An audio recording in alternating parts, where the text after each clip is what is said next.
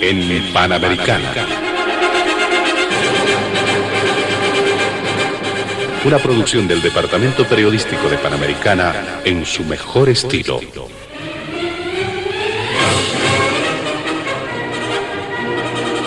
Entrevistas exclusivas sobre temas que crean expectativa general. Diálogo en Panamericana. Los sábados al mediodía y cada domingo a las 8 de la mañana. Y en trasnoche a las 24. Quedan ustedes con el staff de periodistas de Radio Panamericana.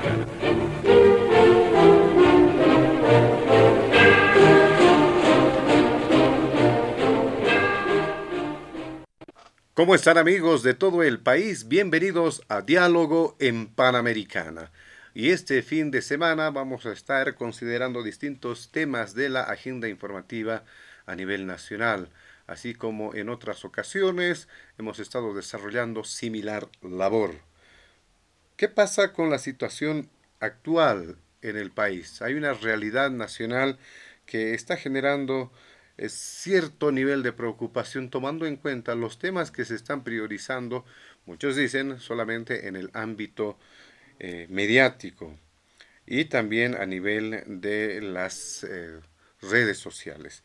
Hay aprestos electorales y muchos dicen el inicio ya virtual de las campañas políticas, aunque las distintas fuerzas no lo hayan manifestado de manera evidente los hechos, ya nos encontramos en una campaña hacia los comicios del 2018. ¿Será esto cierto?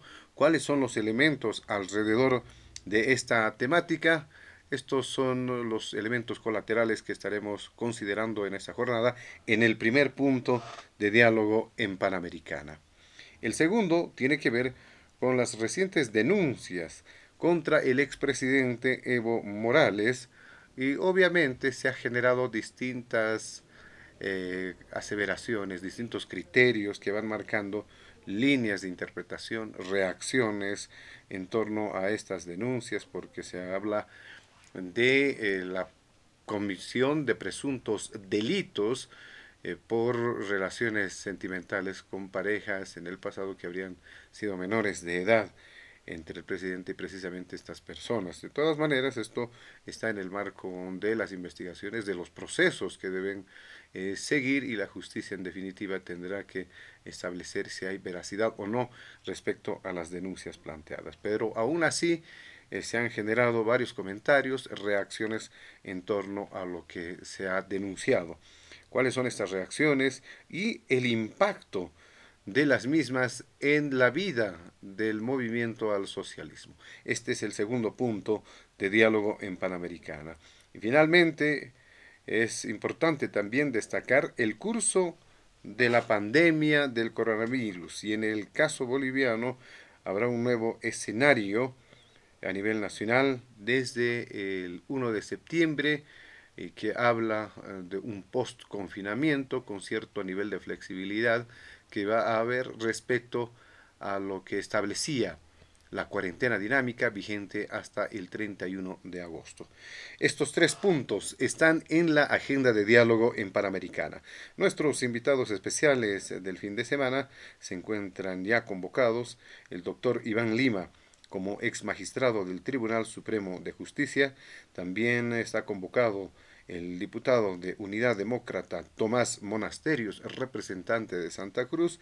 Finalmente, eh, le damos la bienvenida también a don Fernando Untoja como analista, jefe del movimiento AIRA, retomando estos contactos con Panamericana.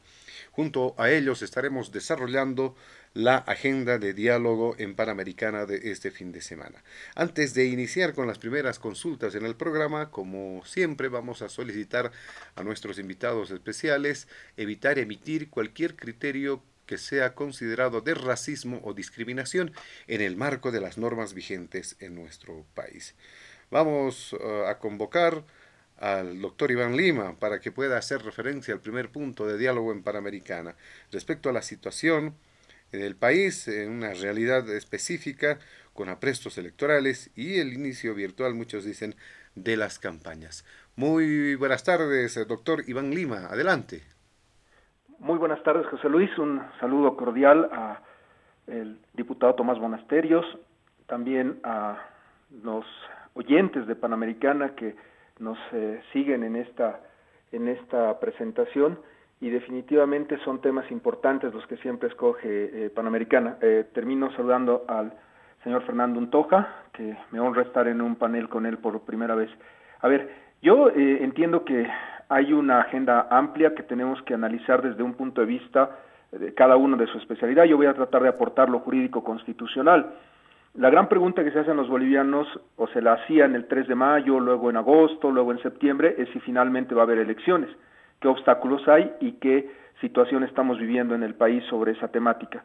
El 18 de octubre es una fecha que marca un acto jurídico, un acto político que todavía tiene acciones constitucionales en contra de, de, ese, de esa definición del Tribunal Electoral.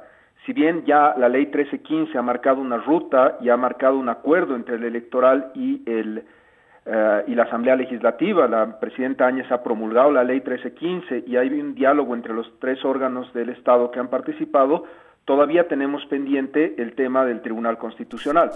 Recuerdo que hay acciones constitucionales formuladas por Oscar Ortiz, eh, por Luis Fernando Camacho como abogado de Eric Morón y finalmente por Carmen Eva González en relación al eh, a la fecha de las elecciones. El día de ayer eh, se ha sumado Luis Felipe Dorado con un grupo de abogados a la cabeza de Pedro Gareca para insistir ante el Tribunal Constitucional que no debe haber elecciones el 18 de octubre. Esto marca un debate entre el derecho político, el derecho a elegir a los gobernantes y el derecho a la salud. Todos los, eh, eh, todas las acciones constitucionales que están en la mesa en este momento, he hablado ya de prácticamente cinco, más alguna otra que no es tan destacada, muestran un, un rol eh, del Tribunal Constitucional muy relevante y muy importante frente a la primera pregunta que se plantea. ¿Hay eh, alguna duda de que va a haber elecciones el 18 de octubre? Falta escuchar la palabra del Tribunal Constitucional Plurinacional y lo, lo reitero nuevamente, lo he estado diciendo permanentemente. Eh, creo que la justicia que tarda es justicia que no existe. La justicia que no es oportuna, que no es pertinente, no es justicia. No necesitamos una respuesta luego del 18 de octubre. Estamos en un momento en el que el Tribunal Constitucional ya debiera pronunciarse.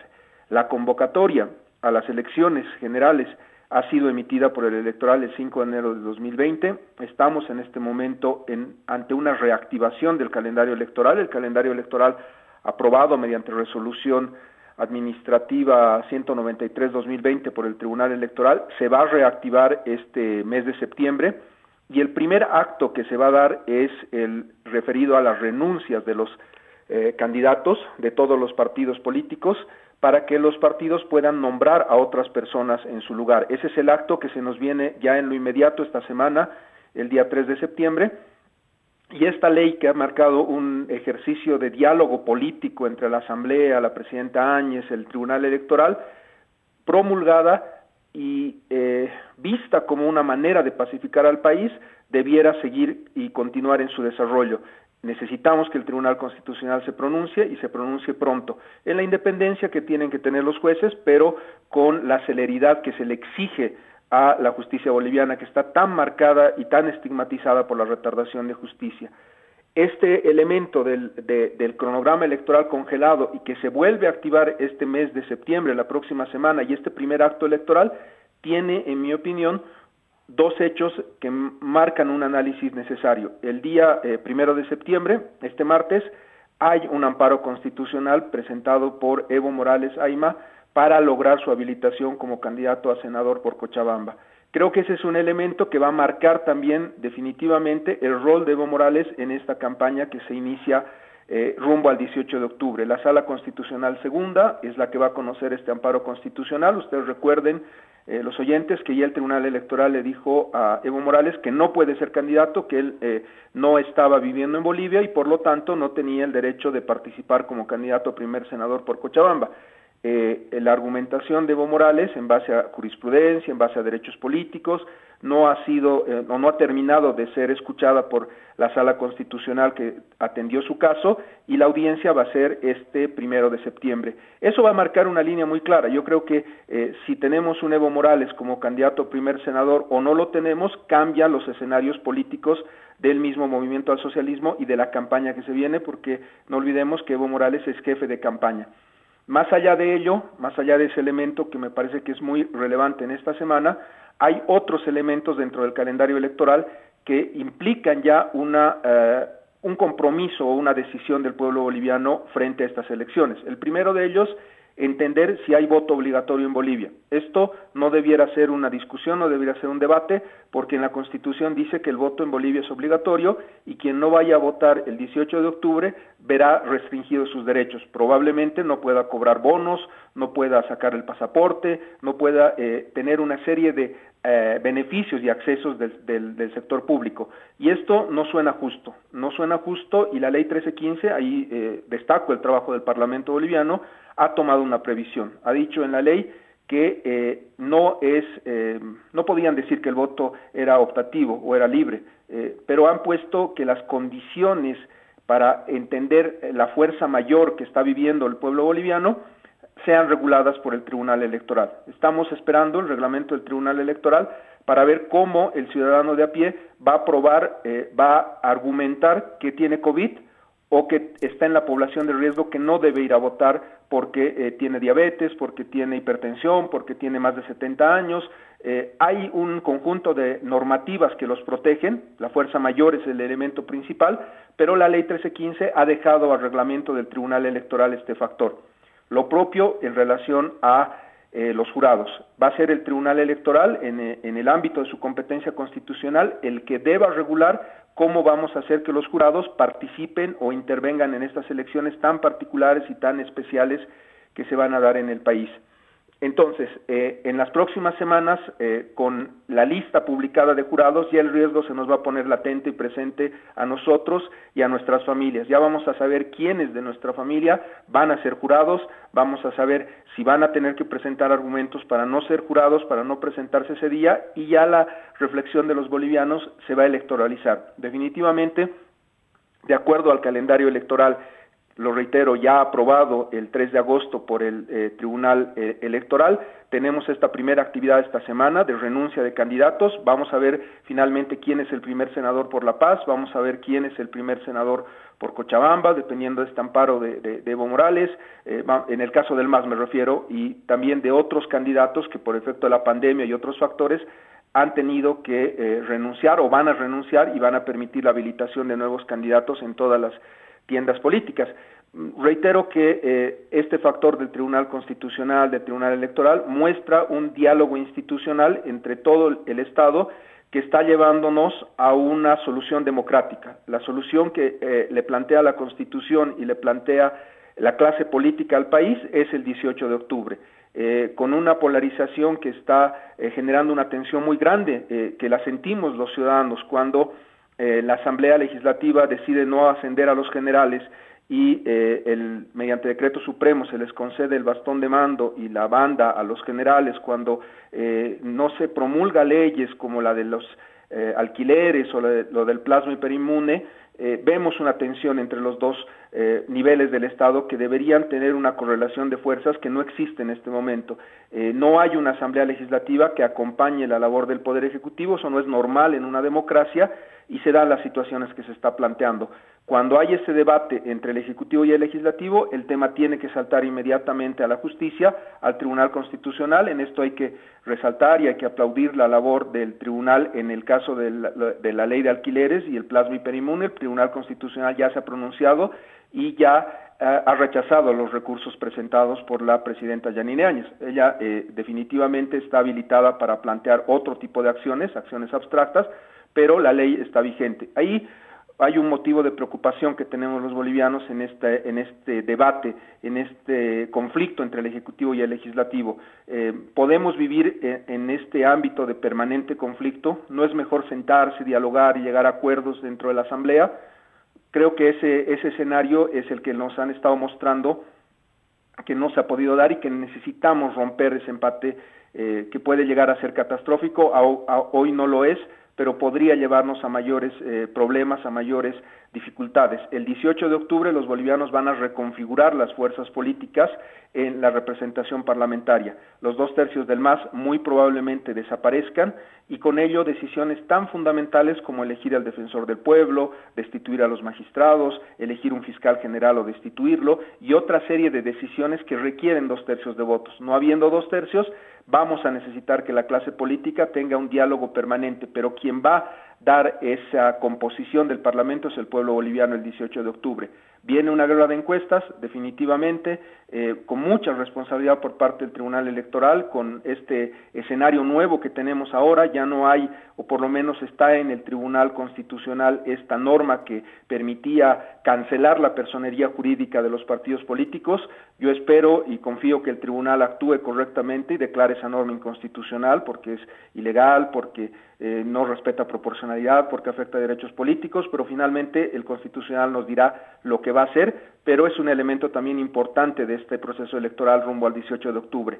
Las encuestas van a ser un elemento fundamental en este proceso porque el voto útil es una de las grandes interrogantes del de, eh, proceso que se viene. Lo que va a ocurrir en Santa Cruz con ese voto que ha sido eh, mayoritario para Carlos Messi, Comunidad Ciudadana, va a estar marcada por las encuestas y por quién está en segundo lugar o en primer lugar con posibilidades de derrotar a Luis Arce. Creo que es fundamental un manejo responsable de las encuestas y termino eh, esta primera intervención eh, exhortando, planteando que eh, nuevamente el Tribunal Constitucional esté a la altura de las circunstancias. No solamente necesitamos que sea independiente, imparcial y justo, que es esencial, sino que sea oportuno. Tener decisiones cuando ya los hechos están consumados, cuando el conflicto ya ha superado las calles, es un eh, rol equivocado del Tribunal Constitucional. Exigimos todos, creo, que el tribunal sea oportuno y decida pronto en estos temas que ya le ha llevado la ciudadanía para su decisión. Eh, estimado José Luis, muchas gracias por el espacio siempre. Le agradecemos al doctor Iván Lima en esta su primera participación en el programa. Vamos a darle la palabra ahora al diputado Tomás Monasterios para que pueda hacer referencia al primer punto vinculado con lo que ya hemos mencionado, la realidad nacional, eh, hay aprestos electorales y sin duda muchos dicen que las campañas definitivamente ya se han iniciado. ¿Esto es así? ¿Qué criterios tiene usted, diputado Monasterios? Buenas tardes. Muy buenas tardes, un gran gusto poder saludar a todo el país, a todos los radioescuchas que siguen eh, día a día este prestigioso medio de comunicación para poder informarse antes de empezar, quiero resaltar y valorar la participación en la vida democrática de este importante medio de comunicación, que por supuesto cumple a cabalidad con el propósito de poder mantener informados a toda la población boliviana. Tenemos que entender y circunscribirnos en, esta realidad que nos ha tocado vivir, entendiendo de que una contienda electoral eh, es necesaria para nuestro país.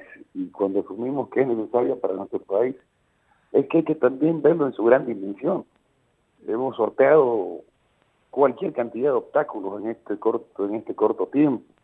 Primero, con el tema de quienes apostaron por una guerra civil en noviembre buscaban generar escenarios de confrontación y violencia. Y ahí yo debo resaltar la voluntad y la capacidad en torno a la... Bueno, tenemos ciertas dificultades, eh, diputado Tomás Monasterios, y definitivamente necesitamos optimizar eh, la comunicación con usted para que todo lo que vaya a mencionar pueda salir eh, con bastante claridad a la gente, pueda de alguna forma eh, tomar nota. Vamos a optimizar esta comunicación con el diputado Tomás Monasterios para que de alguna forma, reiteramos, pueda haber una mejor comunicación. En este tema, diputado Monasterios, sin duda que es importante lo que va a mencionar. Adelante, diputado Monasterios, continúe con su intervención. Muchas gracias. Eh, cuando hablaba de sortear todo tipo de obstáculos, hablo de justamente la, radicalidad de, sectores y grupos del MAS que de manera absolutamente inhumana generaron bloqueo, buscaron la desestabilización sin ningún tipo de argumento, razón. Sabemos que no fue fácil, sabemos que no fue sencillo. Lo que se vivió en noviembre fue un momento demasiado tenso, aunque era muy posible una guerra civil en el desenlace eh, eh, en, nuestro país. Pero obviamente resalto, valoro la voluntad del diálogo, la voluntad de la construcción, eh, dejando el conflicto, dejando el enfrentamiento entre bolivianos y apostando por la paz, como lo hizo en noviembre Yanine. posteriormente a eso, hemos visto la situación verdaderamente alarmante respecto a una pandemia que ha azotado eh, a todo el mundo, que ha golpeado a nuestro país. Eh, y hemos tenido también que, poner todos los buenos oficios para poder llevar adelante un gasto público controlado en torno a la inversión de recursos para que se puedan invertir en dos pilares fundamentales, que es por supuesto la salud y la reactivación económica. En este último escenario, donde nuevamente los violentos quisieron ir por la salida del desastre, que bloquearon el oxígeno, que buscaron eh, dinamitar cerros, que utilizaron armamento de fuego en convocatorias sediciosas, que generaron escenarios hasta incluso de incendiar bosques forestales o impedir el paso de los médicos y ambulancias en media pandemia, apostando nuevamente justamente a la violencia, a la confrontación, eh, son escenarios que obviamente eh, eh, se necesita tener la capacidad para poder gobernar y para poder tomar decisiones. Y a veces quizás las decisiones pueden ser las no más sencillas, pero son las más correctas para la población. Apostar nuevamente por un segundo diálogo, apostar por una segunda oportunidad la pacificación, en lograr llevar adelante la, la desarticulación de estos movimientos violentos y radicales en el país. Creo que obviamente es evidencia de que Bolivia necesita un presidente que verdaderamente tenga las condiciones de poder estar en la altura en los momentos más críticos. Otros tuvieron la oportunidad y renunciaron frente a coyunturas eh, menos adversas como la que hemos vivido ahora.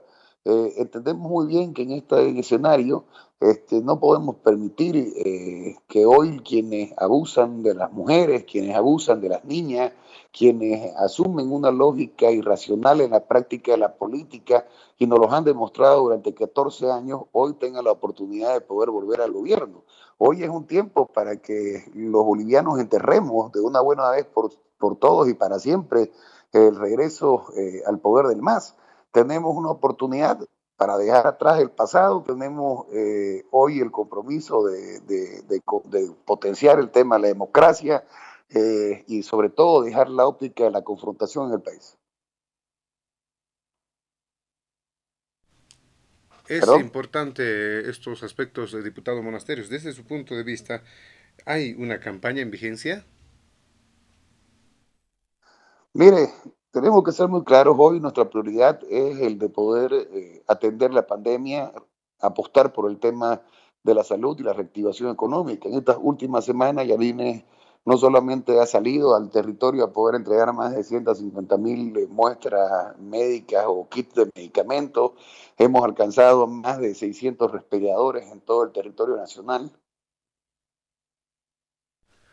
Muy bien, vamos a darle la palabra ahora a don Fernando Untoja, que forma parte de este panel de diálogo en Panamericana. Recordar a la audiencia en todo el país que durante los últimos programas hemos estado realizando el programa de una manera distinta, porque nuestros invitados no están presencialmente en los estudios de la emisora, tenemos eh, estos contactos telefónicos y también a través de la vía virtual para que puedan de alguna forma transmitir sus criterios a nivel eh, nacional. Y esto es oportuno tomando en cuenta que existen algunas restricciones, normas de bioseguridad que los estamos aplicando también en la radio.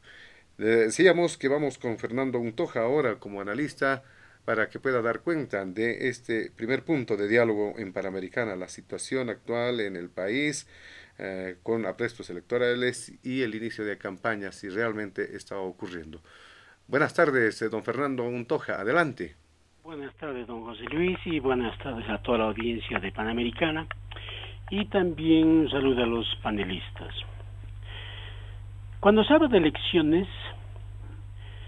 tanto los actores como los que van a sufragar tienen que decidir cosas para el país. Y para decidir, tienen que tener un tablero claro por dónde ir o al menos detectar y saber qué visión de sociedad y de Estado se está por construir o instaurar o restaurar. En ese sentido, los, mis amigos panelistas creo que han ido, uh, el primero ha ido por un tecnicismo completamente electoral del órgano electoral, etcétera, etcétera, y Monasterios un poco se perdió en, casi en los bloqueos. Yo quiero dar mi visión, y esa es mi característica, y con franqueza. Primero, tenemos que tener visión de sociedad. ¿Dónde estamos yendo? Y para eso necesitamos al menos caracterizar rápidamente el carácter del Estado y de la sociedad boliviana. Desde hace 14 años, el crimen organizado se parapetó en el Estado fallido. ¿Y qué es el Estado fallido? Es un Estado donde no se cumplen las reglas de juego, donde el político de turno utiliza al Estado para volverse oligarca, es donde no se respeta la democracia, ni las libertades, ni la propiedad privada. En su versión republicana como en su versión Estado plurinacional, este Estado es un Estado fallido. ¿Por qué es fallido? Porque no se ha construido coherente con una cierta lógica. Y además, además, se ha construido en contra de las naciones aymara quechuas fundamentalmente. Pero sin embargo, los actores políticos utilizan al Estado fallido en función de sus intereses de grupos etnoeconómicos. Y por eso se sirven de la justicia, se sirven del parlamento y también se sirven de la gente, llamando a los indígenas para manipularlos y servirse. Lima ha dicho bien claro, la justicia que tarda no es justicia. Yo agrego, donde no hay justicia no hay Estado y Bolivia es eso. Entonces, si no entendemos esa, esa armazón, ese, esa relación de conflictos, de nada sirve pensar en elecciones? ¿Para qué pensar en elecciones? ¿Para qué voy a votar? Incluso me van a obligar y cuando voto no van a respetar mi voto. Entonces acá lo que está en juego es el modelo de sociedad que se quiere plantear. Y digo rápidamente, existen solamente dos horizontes. Unos que apuntan por la sociedad libre, democrática, respeto a la propiedad privada y otros que apuntan hacia una sociedad dictatorial, una economía dirigida, un colectivismo y un populismo y monopolio de poder por un grupo de humanos y con culto a la personalidad. Y si tenemos que ir al 18 de octubre tenemos que escoger entre esas dos vías. Ya hemos visto la experiencia de los 14 años, cómo el crimen organizado se instaló en el Estado, violó todos los derechos humanos, convirtieron al Estado y a la sociedad y a la gente en su propiedad privada, trataron a la gente de vasallos por todo lado, inventar términos indígena, originario y campesinos para hacerlos marchar, pagar los 10 bolivianos y 50 bolivianos e intoxicarles hasta no poder o descerebrarlos.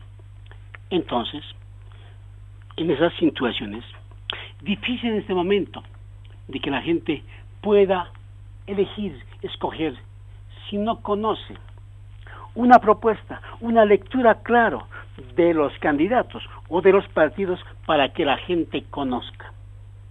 Si yo hablo solamente de Romero o del Tribunal Electoral, no estoy aportando nada a la población. La población tiene que saber por qué hay conflicto étnico y por qué el MAS ha cultivado el racismo durante 14 años y por qué la oposición llamada los verdes o demócratas también se han prestado a ese juego de hacer práctica del racismo.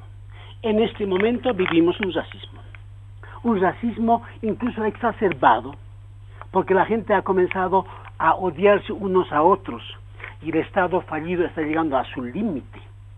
Cuando un Estado llega a su límite, es fácil presa de cualquier crimen organizado, delincuencia, asesinatos, narcotráfico y actos de corrupción.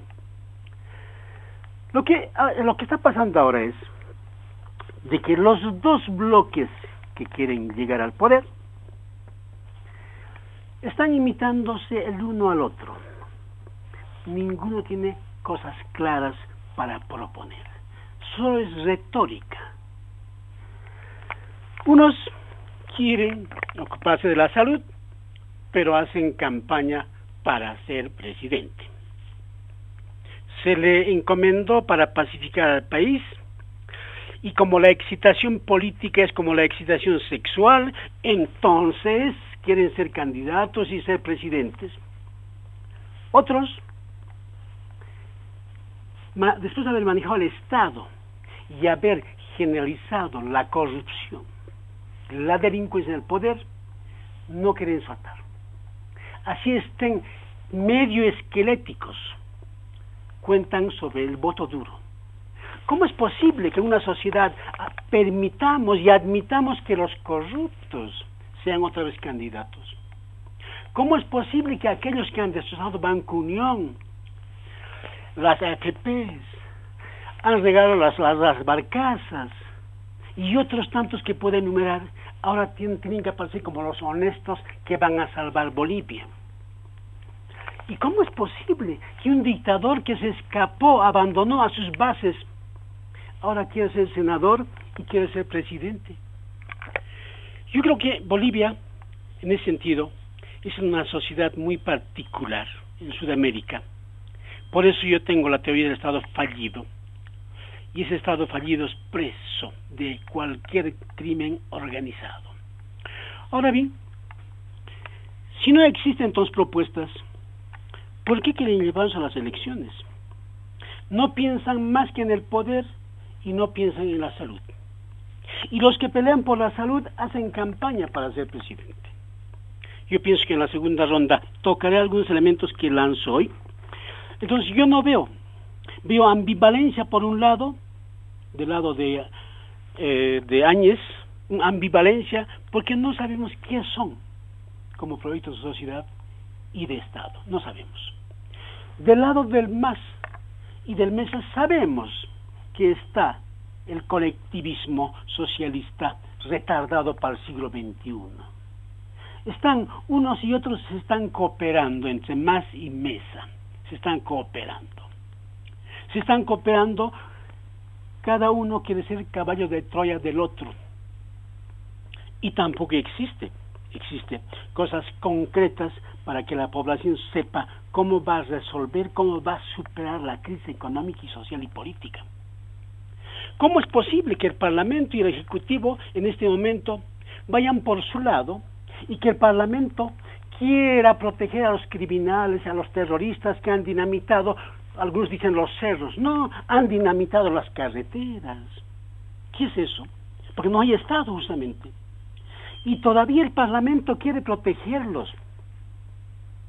No se cansan de repetir que Áñez es golpista de facto si Áñez hubiera sido golpista de facto, hubiera gobernado por decreto, hubiera sido al Parlamento. Pero Áñez también es débil en ese sentido, en ese sentido. Está aflojando demasiado, en lugar de pacificar, está exacerbando los enfrentamientos sociales y políticos. A mí me gusta ser franco, y se los digo de esa manera, porque en esas dos vías, por un lado está Mesa y más, y por otro lado Áñez, Camache y Tuto. ¿Cuál de esos son al menos los que pueden empezar de alguna manera, pero que no van a ganar? Necesitamos gobernantes que, gobernantes que conozcan y piensen el Estado y la sociedad. No porque se hagan la fama por escribir un libro o por ser medio artistas y que quieran ser los inteligentes. Yo cuestiono a muchos que se tomen el título de intelectuales cuando las lecturas que hacen ellos son completamente en desfase, arcaicos. Eso pasa con, con muchos. El único que queda ahí como tecnócrata astuto, tecnócrata que conoce, pero tal vez falte la lectura de la sociedad. El resto, Arce, como ministro, el superministro, es fácil ser ministro de Economía cuando llueve plata pero el mejor ministro es cuando no hay plata. ¿De acuerdo? Camacho, pienso que tiene su, voto, pero no tiene propuesta de sociedad a nivel nacional. Y la señora Áñez, creo que ha sido empujada por grupos para que sea candidata. Y además, hay que reconocer una cosa en ella. Le han dado un regalo envenenado. Y debía jugar con ese regalo envenenado y no ser candidata. El gran problema es eso, que el regalo envenenado siempre liquida al que maneja o al que no se deshace del regalo envenenado. Por ahora solamente eso, don José Luis, y en la segunda ronda complementaré. Muy bien, le agradecemos a don Fernando Untoja. Vamos a hacer una brevísima segunda ronda para el primer punto, para ir ajustando algunos criterios, emitiendo y quizás realizando algunas puntualizaciones. Muy breve, por favor, doctor Iván Lima, eh, Iván Lima, para completar este primer punto. Adelante usted. Gracias, José Luis. Creo que sí vale la pena resaltar mucho el rol del Tribunal Electoral en esta, eh, en ese tema que han planteado ustedes. Eh, yo creo que hay eh, elementos que nos permiten entender que esta, es, esta fecha, el 18 de octubre, va en serio, no como la del 3 de mayo, la de agosto, la de septiembre. Ya salió la convocatoria pública para que toda la economía del país que tiene que ver con elecciones, se mueven varios millones de bolivianos en este proceso, pueda participar de los procesos de licitación. Ya tenemos en, definitiva un calendario, no había en los anteriores eh, momentos del de los procesos anteriores, un calendario con fases y con eh, procesos que van a implicar que todos los partidos tengan que ajustarse a ese, a ese nuevo escenario. Creo que el, el, escenario de lo que ha pasado en las movilizaciones del 18 de octubre debe ser respondido y debe ser respondido con claridad en, el marco del debido proceso. Yo no eh, creo que la causa de la muerte de 30 o 40 personas por falta de oxígeno pueda ser definida en eh, la opinión pública, en las redes sociales o inclusive en esta mesa. Creo que eso es objeto de un debido proceso. Cuando la muerte de una persona se da, tenemos que identificar cuál ha sido la causa que ha llevado a ese resultado. Y las causas pueden ser multifactor. Eh, hay claramente un problema en la pandemia que es una fuerza mayor, muy grave, pero también hay actos que se ha hecho en otros países que han permitido que la cantidad de muertos sea menor. Creo que este es un problema que abarca todo el manejo de la crisis y va a tener consecuencias porque no hay una relación de causalidad como cuando se mata a una persona con un arma de fuego. Ahí la, regla está clara, quien disparó es el culpable, pero cuando mueren personas porque no hay respiradores, porque hay corrupción en su compra, porque no tenemos hasta el momento en el Consejo Municipal de La Paz todos los contratos que debieron haberse presentado para su aprobación aprobados con transparencia, con claridad y de cara al pueblo, tenemos un escenario que nos mueve a no ser tan concluyentes. Yo veo que decir que los bloqueos tienen una relación de causalidad causa-efecto automática no es una realidad. Necesitamos evaluar todo este escenario en un debido proceso y con todas las causas. ¿Cuán importante hubiera sido que tengamos un manejo con un solo ministro de salud desde el inicio y no con cuatro?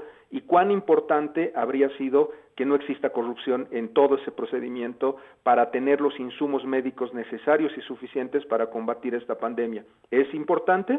Yo le diría que es muy importante. Eh, han sido relevantes las gestiones del el diputado Franklin Flores para llevar el oxígeno de Santa Cruz a La Paz en convoys y en, caravanas que han llegado sin mayor dificultad y problema, también ha sido importante. Entonces, hay atenuantes, hay agravantes, hay escenarios que tenemos que ir eh, analizando en un debido proceso, no en redes sociales, sino en un juicio. Va a haber un juicio, hay que tener paciencia en ese juicio, tiene que haber ese juicio, es necesario e importante porque no estamos hablando de 40 muertos, Estamos hablando que hemos superado los 3.000 muertos. Y en, un, en una estadística global mundial tenemos un índice demasiado alto. Y estas eh, apreciaciones del New York Times y de periodistas de mucho prestigio bolivianos que dicen que las estadísticas no son reales en Bolivia y que tenemos más muertos por coronavirus que los que dice nuestra estadística, también deben ser objeto de una evaluación y juicio. Hay un juicio que se viene y va a ser un juicio muy importante sobre el manejo de la crisis. No es solamente el oxígeno y no solamente los bloqueos. Esto es multicausal y va a tener que haber un juicio y esperemos que ese juicio termine con una sentencia justa y pronto. Gracias, José Luis. Muy bien, le agradecemos al doctor Iván Lima para ir cerrando algunas ideas sobre este primer punto. Le damos la palabra ahora al diputado de Unidad Demócrata, Tomás Monasterios. Eh, respecto al primer punto, entendemos que tenía también algunas ideas que formular en su primera intervención. Adelante, diputado Monasterios. Sí, mil disculpas, por favor. Parece que hay un problema, un inconveniente con el tema de la comunicación que, que obviamente hace difícil la participación. Eh, tenemos que, yo quiero terminar de redondear el tema de la idea del primer punto en el, en el escenario que nos encontramos en estos momentos, en un momento donde hay una oportunidad de poder enterrar al más y enterrar al pasado, en la oportunidad de poder permitir construir una nueva Bolivia, alejándonos la confrontación, la violencia, el enfrentamiento entre hermanos bolivianos para poder mirar la construcción hacia el futuro juntos. Nosotros obviamente resaltamos la labor y el enfoque que ha tenido el gobierno nacional específicamente en potenciar los aspectos de la salud y la reactivación económica, haciendo en tan solo seis meses de gestión lo que no se hizo en los últimos 14 años y me atrevo a decir en los últimos años de la historia republicana de nuestro país, ya que obviamente hemos dado un salto cuantitativo en el tema de inversión de recursos para poder potenciar el sistema de salud de Bolivia. Los eh, resultados se miden en función a los hechos y no en discurso.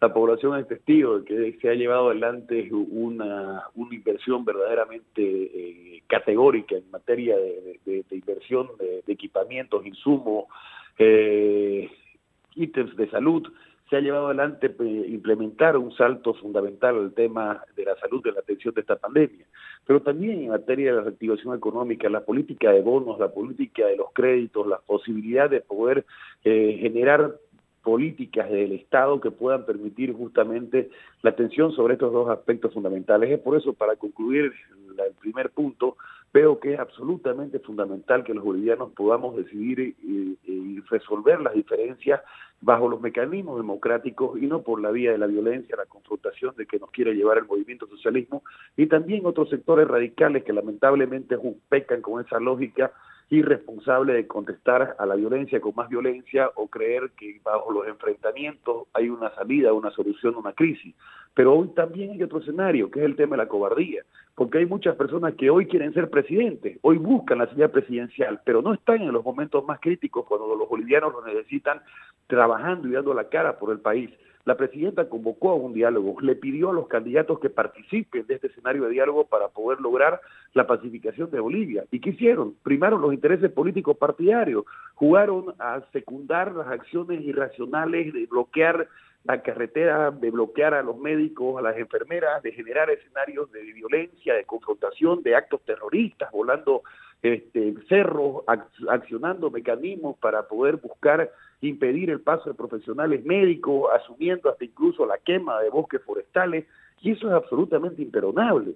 Creo que obviamente hoy la coyuntura y el escenario hacia la Bolivia que queremos hacia el futuro es absolutamente clara. Se establece en torno a dos opciones muy viables. Una que representa, por supuesto, un gobierno que quiere mirar hacia el futuro y otra del sistema político junto al MAS y otras fuerzas políticas que lamentablemente eh, eh, no son una alternativa y una opción y no están a la altura de eh, los escenarios adversos en el país.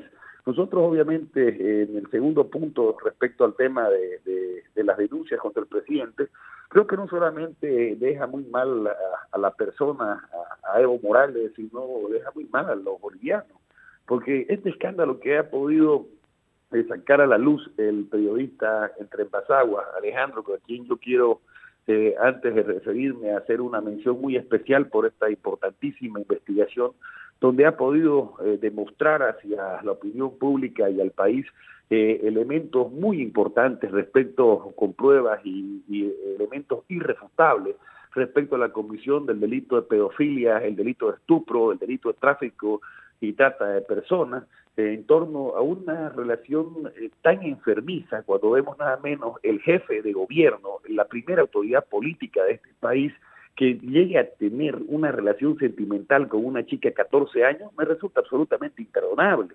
Y creo que obviamente esto demuestra la decadencia de un partido político que desde sus liderazgos asumen una lógica inmoral, una lógica de estar contraria con los principios y los preceptos de la sana convivencia de la sociedad.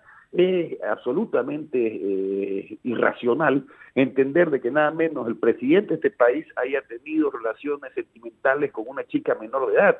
Es absolutamente imperdonable de que haya personas que frente a sus ojos, a gusto y paciencia, hayan sido testigos de esta infectuosa relación y que hayan sido cómplices y encubridores. En la última semana salí a cuestionar el hecho de que el señor Luis Arce haya estado participando de eventos, de actividades con estas dos personas. Es decir, tenía conocimiento que Evo Morales tenía una relación sentimental con una chiquita de 14 años. Y eso, por supuesto, lo hace tan responsable como el mismo delincuente a quien cubre. En ese sentido, nosotros hemos pedido que el Ministerio Público convoque al señor Luis Arce, ya que hay fotografías donde se puede evidenciar que han participado en no uno, sino en muchas actividades y eventos y han coincidido estas tres personas. Es decir, para el señor Luis Arce le parecía que estaba correcto de que Evo Morales sostenga una relación con una menor de edad. Para el señor Luis Arce no veía que era un delito de que un señor que supera la edad de, de, los, de los 50, 60 años, tenga una relación con una chica de 14 años, por favor, esto me parece un despropósito. Y todavía tienen el descaro de plantearse al país como una alternativa. Creo que, por supuesto, esta es la, la lógica inversa de los principios morales de un gobierno en 14 años tuvo invertida completamente su agenda, porque en 14 años destinaron los recursos para construir cachitas de fútbol, para generar el despilfarro, el derroche, la fiesta, la corrupción durante 14 años y ahora resulta que son tan descarados que quieren hacerse los paladines de la lucha contra la corrupción y tratan de hacerse ellos, ellos los abanderados de, la transparencia y los abanderados de, de la moral cuando obviamente queda en evidencia la calaña de partido que es cuando se asume una lógica, primero, de permitir de que se le, se le socape y se le aplauda a un presidente que esté con una chica menor de edad, y segundo, que se le socape a un gobierno que no hizo absolutamente nada y que nos comprometió en los niveles más altos de corrupción en la historia de este país, resulta ser ahora que son los grandes denunciantes. Y lamentablemente muchas de estas denuncias que salen a la luz pública, y hay que decirlo con nombre y apellido, muchas de estas denuncias que hoy están saliendo a la luz pública o que tratan de posicionar a través de la instrumentalización de medios este, paramacistas, eh, son denuncias que carecen de argumento y de fundamento, con el único fin de buscar dañar la imagen de Yanine Áñez. No es mentira, Yanine es presidente y también es candidata, pero vemos cómo hay una alta carga en torno de un escenario absolutamente electoralizado que ha buscado generar con la pandemia, que ha buscado generar con la violencia, con los bloqueos, cómo desgastar la imagen de Yanine. Pero a diferencia de Yanine, no se rinde ante los violentos, los cobardes o quienes apuestan por la violencia. Yanine busca la paz y la construye, y lo ha demostrado no una, sino dos veces. Yanine no renuncia, como hizo Carlos Mesa en más de tres oportunidades cuando tuvo la oportunidad de gobernar este país. Yanine está para poder ponerle el pecho y el hombro a Bolivia. Y si yo eh, acompaño esta gestión de la presidenta, es porque estoy convencido que Yanine tiene no solamente la sensibilidad para poder gobernar, sino que tiene la firmeza de poder estar a la altura en los momentos más críticos y adversos en Bolivia y lo ha demostrado. Ha sido quien ha estado al frente de la pandemia más grande de la historia de nuestros países y del mundo, ha estado al frente de los escenarios más, más próximos a una guerra civil y ha logrado darle paz al país, ha estado resistiendo los ataques eh, políticos que se han venido dando los últimos eh, años, en los últimos meses en Bolivia. Y por supuesto, hoy tenemos el compromiso de continuar y no podemos permitirnos después de tomar conocimiento de esta denuncia tan grave, que obviamente involucra a Evo Morales con el tema de una menor, y esto también se, suma el hecho de que nada menos el padre habría tenido antecedentes respecto al delito de narcotráfico, eh, hoy ahora eh, nos hagamos la vista gorda, hoy en los bolivianos debemos castigar al masismo, ya que obviamente este partido ha sido cómplice de todo, en todos los niveles de estructura cuando veíamos dirigentes que le ofrecían limitas a, Evo Morales, cuando veíamos eh, ministros que eran parte del gabinete y del círculo de confianza de Evo Morales, que le aplaudían y le socapaban esta clase de relaciones enfermizas. Entonces, yo obviamente creo que, que tenemos una gran oportunidad de poder enterrar para siempre el más, y esto es a través del voto. Nosotros somos muy respetuosos del pronunciamiento que pueda tener el Tribunal Constitucional, como hemos sido respetuosos de la independencia de poderes. Pero también vemos una alta carga de, en la desesperación de ciertos partidos que no saben cómo bajarse la contienda electoral y que hoy están recurriendo a la salida por el desastre.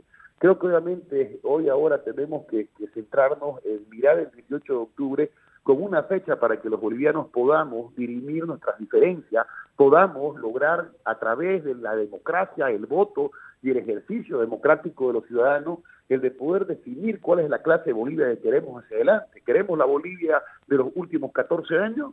¿Queremos la Bolivia de, eh, gonismo del pasado recalcitrante? ¿O queremos tener una alternativa para poder mirar hacia el futuro? Se lo ha demostrado y lo hemos hecho con, con mucha claridad respecto a estar a la altura del país. Es por eso que yo en lo personal he tomado mi decisión de poder acompañar a, a, Yanine, pero sobre todo acompañarla para poder buscar una alternativa hacia, hacia la Bolivia del futuro que esperamos todos hacia adelante. Muy bien, eh, le agradecemos al diputado Tomás Monasterios eh, respecto a este punto, dando cuenta también eh, de que habíamos manifestado, ¿no? Completar algunas ideas en torno al primer punto, pero usted eh, ya ha ingresado, diputado Monasterios, al segundo punto de diálogo en Panamericana. Eh, de todas formas lo vamos a estar abordando precisamente cuando sea el momento respectivo. Ahora vamos a darle paso también a don Fernando Untoja para ir cerrando algunas ideas en torno al primer punto, si tiene algunas ideas, eh, diputado Tomás, eh, más bien eh, don Fernando Untoja, vamos a solicitarle que puede usted hacer uso de la palabra para, para cerrar algunas ideas en el primer punto. Adelante. Una observación a Lima. Una cosa es el proceso de un crimen que alguien dio un, un balazo en la cabeza a alguien. Y otra cosa es las cosas en la violencia política. Entonces, cuando dice hay que hacer debido proceso, en Bolivia el debido proceso es un cuento que nunca termina y nunca se juzga. Eh, Morales entró diciendo que iba a traer a, Goni, que él iba a procesar y no pasó nada. Dijeron también que había que procesar a la gente del Hotel de las Américas Santa Cruz y nunca terminaron. Si Lima habla de corrupción, pero él ha parte de un régimen donde la corrupción ha, estado al 100% funcionando en el aparato del Estado. Lo que ha hecho Yanin es corrupción, cierto. Yo siempre digo, el que roba un peso roba millones. Es el principio. Entonces, también con la gente que está en que del más en el gobierno, la corrupción continúa. Es decir, no hemos cambiado de lógica de gobernar. Luego, monasterio, bueno, corre demasiado. Yo creo que también es la falta de lectura política. Porque hubiera sido bien que nos diga qué propone Janine Áñez. No solamente decir que es valiente, que está luchando, cura, corretea. No, no, no. ¿Qué está proponiendo? Así, él es parlamentario, tiene los datos frescos, podía decir, vamos a hacer esto, vamos a invertir. Mucha gente, por ejemplo, pide bono, unos boicotean o bloquean el financiamiento externo para pagar bonos, otros quieren dar bonos, pero al mismo tiempo son anticapitalistas. Yo pregunto, ¿cuánta, cuánta gente tiene plata por millones en Bolivia cuando quieren imponer un impuesto a los a la fortuna? Eso ha dicho Arce que hace que me diga quién es el que tiene 10 mil millones de capital en Bolivia. Que haga las cuentas, si tenemos cuatro, tendremos 40 mil millones. Le digo que confisque incluso a los 10 mil, a los cuatro, a los 5 o 10 empresarios que tienen 10 mil millones. ¿Para cuánto tiempo alcanza la plata que ha confiscado? Entonces esas cosas son demagógicas. La cuestión de los alquileres es demagógica completamente, es para ganar votos. Y así una serie de cosas que en el Parlamento están boicoteando porque no tienen criterio de país, lo que les interesa es su jefe y lo que les interesa es la corrupción. Entonces pienso de que el 18, según mis lecturas, todavía no está garantizada las elecciones. No está depende de los órganos judiciales, ¿de acuerdo? Y depende también de la pandemia. Ahora, si Romero quiere obligar que todos vayan a votar, que se comprometa también que va a hacer respetar el voto.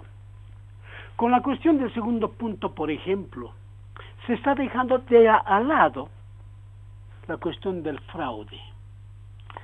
El 21F, el último fraude, ya no hay culpables todos son sanos, limpios y están sonrientes ahí.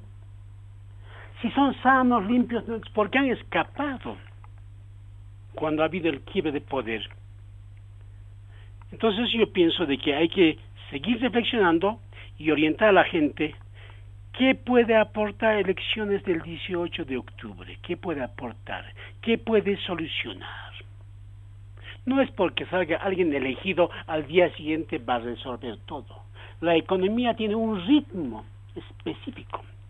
Y en este momento lo que está perjudicando el funcionamiento de la economía a pesar de la pandemia es la crisis política. Muy bien, eh, le agradecemos a don Fernando Untoja. Al momento de hacer referencia a este primer punto, hemos completado de esta forma las ideas que están presentándose respecto al primer punto de diálogo en Panamericana. Rápidamente ingresamos al segundo punto y ya algún participante hacía referencia, adelantaba algunos criterios. Tiene que ver eh, con estas denuncias recientes contra el expresidente Evo Morales y el impacto de las mismas en la vida del movimiento al socialismo. ¿Qué nos puede mencionar en su condición también de hombre de leyes, eh, doctor Iván Lima? Adelante. Gracias, José Luis. Eh, sí, creo que es eh, importante tocar este aspecto jurídico que, señalas. Hay siempre en el derecho un gran debate si lo valorativo, si lo axiológico tiene que tener eh, eh, un peso mm, máximo o un peso menor o, si la ley, aunque sea injusta, tiene que ser aplicada. Creo que ese debate es el que se da en este caso. Hay un escenario electoral, un tiempo electoral que está marcando el, problema y nos está desviando de lo principal, de lo importante en este caso. Lo que tenemos en el mundo es una posición de parte de Naciones Unidas, de UNICEF y de todo, es uniforme la doctrina de que el matrimonio infantil debe ser abolido. Hay 650 millones de matrimonios infantiles en el mundo y se habla que hay casi 16 millones de matrimonios esclavos solamente en 2016. Es decir, es un problema grave. El matrimonio infantil para Naciones Unidas es aquel en el que alguna de las dos partes tiene menos de 18 años, porque de acuerdo a la Convención de los Derechos del Niño, a los 18 años cumplidos recién se deja de ser niño. Ese es el contexto de los derechos, eh, de los derechos humanos. Esto que le señalo tiene divergencias o tiene una posición diferente en cada país en cuanto al em, derecho penal, en cuanto a la violación, el estupro y todas las formas que tenemos de proteger que las mujeres tomen esta decisión tan importante que es la de tener una pareja y una relación de la forma más libre y absoluta posible. Entonces, le decía que la libertad sexual en el mundo tiene un margen a los 14 años. Cuando a los 14 años eh, una persona, una mujer, eh, tiene relaciones sexuales, cuando es menor de 14 años, es violación y es un delito de orden público. Eso no tiene ningún debate. La edad, menos de 14 años, implica que existe un delito de violación porque no hay manera que se diga que el acto ha sido voluntario. Eso es lo que dice la ley boliviana. Sin embargo, entre los 14 y los 18 años, hay un margen judicial, un margen de análisis que tiene que hacer el juez, porque eh, se entenderá que en un país como el boliviano, que tiene una de las tasas más altas de, embarazo adolescente, no parece ser razonable mandar a la cárcel a una pareja de dos adolescentes que hubieran tenido relaciones eh, sexuales. Este escenario de la edad de las dos partes marca una posibilidad de análisis judicial entre los 14 y los 18 años. Por eso la pena disminuye y se habla de un tipo penal autónomo, el estupro.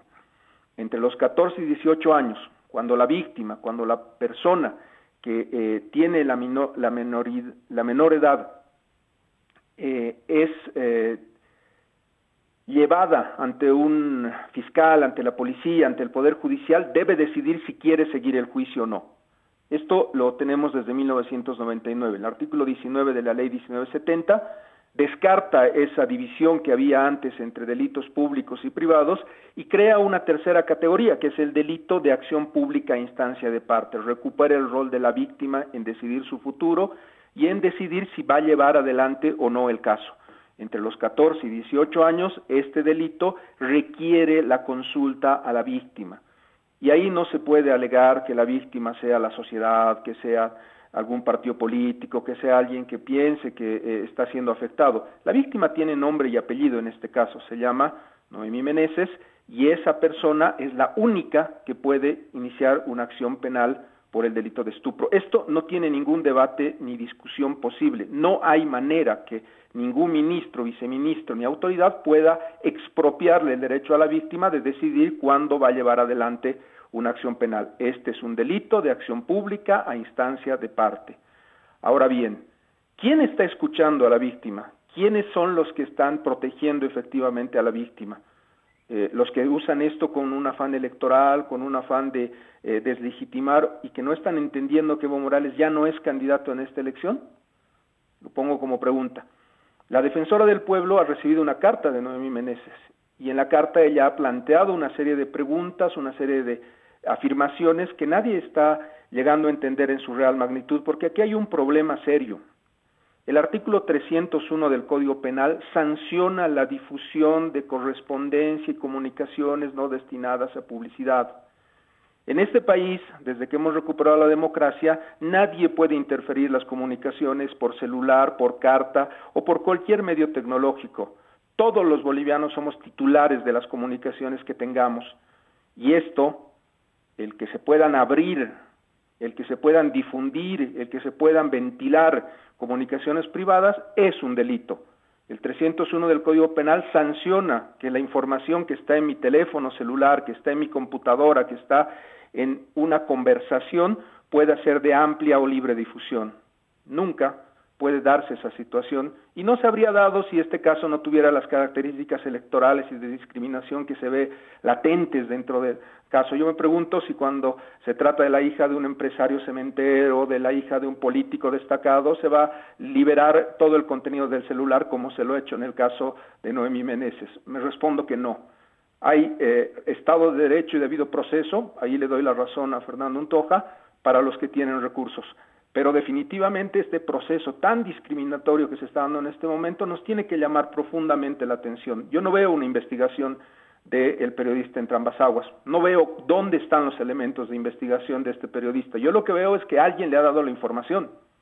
El informe que ha pedido el fiscal Terrazas y que ha hecho un policía lo han difundido y se lo han entregado y eso es un tema que tiene que ser sujeto dentro de la investigación. ¿Quién le ha dado el informe? Él nos va a decir claramente reserva de la fuente pero la reserva de la fuente, no se olviden ustedes que no es un paraguas que te defiende de todas las vulneraciones que puedas hacer al derecho penal. Hay muy pocas personas que han tenido acceso a ese informe y eso se discute en un juicio, la cadena de custodia. Entre que sale de las manos del titular ese teléfono celular y llega a España o llega a ser investigado, desdoblado y producida toda la información que hay, ha habido pocas personas que han tenido el control sobre esa cadena de custodia. Si una de esas personas no es un juez o un fiscal, estamos ante una contaminación de la cadena de custodia y por lo tanto una prueba absolutamente ilegal. Esa es la gravedad de la intervención de entrambas aguas en este problema que era jurídico, que era de protección a la víctima. Lejos de ayudar, está perjudicando mucho si lo que se quiere es lograr que las víctimas sean escuchadas. Finalmente, quiero eh, pedirle al diputado Monasterios que pueda revisar el periódico El Deber. Lo que ha salido ahora es que eh, Pastor Meneses, que es eh, supuestamente procesado por narcotráfico, no es el padre de Noemí. El viceministro Javier Isa ya lo ha dicho públicamente, que hay un homónimo, y este es el riesgo que tenemos cuando llevamos los juicios al ámbito mediático. Yo eh, creo que tiene que haber un profundo debate sobre este problema, pero va a ser en un juicio. Y el hecho que tengamos un debate en este momento con ustedes y el hecho de que haya un periodista español y el hecho de que esto se haya visibilizado de esta manera tan dramática no le hace bien a la justicia.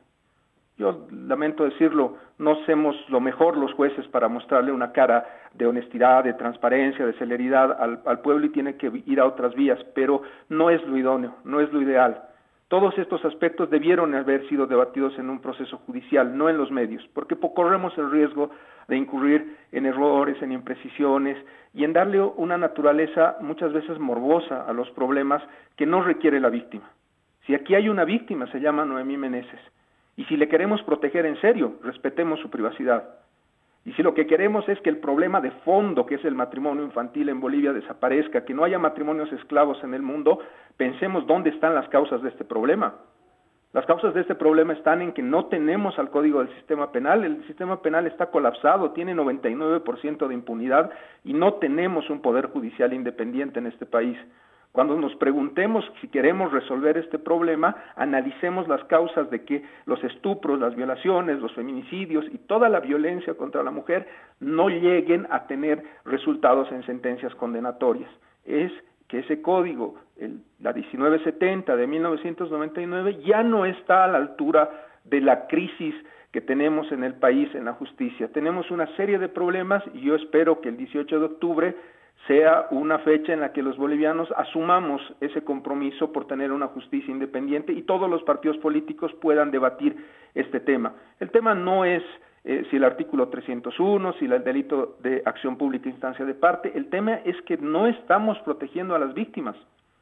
El tema es que en esta pandemia el Poder Judicial no ha funcionado, que la Fiscalía no ha funcionado, que la justicia constitucional no está funcionando y en, una, en un tiempo de pandemia este es un servicio de primera necesidad que debió estar estando funcionando en todos los momentos que lo requiera la víctima. ¿Acaso pensamos que la pandemia hace que no exista violencia contra las mujeres, contra los niños y contra todos los sectores vulnerables? Un poder judicial ciego ante la realidad es lo que, lo que hemos tenido en este tiempo. Y definitivamente hacia el 18 de octubre, ojalá que electoralicemos el tema de la justicia y el tema de las víctimas, pero no con morbo y no definitivamente atacando a quien debemos proteger. Creo que el rol de la defensora del pueblo en esto es muy importante, creo que ella es la que tiene la correspondencia eh, o la carta de la víctima y esperemos que siga el desarrollo. La defensora del pueblo ahora puede hacer una serie de acciones legales, constitucionales en defensa de los derechos de esta víctima y esperemos que los, que los haga y los consolide. Creo que ese es el escenario desde lo jurídico, estimado José Luis, y, y, gracias por, por, por, la, por el tiempo que siempre nos dan ustedes. Muy bien, eh, muchas gracias, doctor Iván Lima. Ahora le damos la palabra al diputado Tomás Monasterios en este segundo punto respecto a estas eh, denuncias recientes contra el expresidente. Seguro tiene algunas ideas, algunos criterios para acotar, eh, siendo que ya formuló algunas ideas en la anterior comunicación. Adelante, diputado Tomás Monasterios.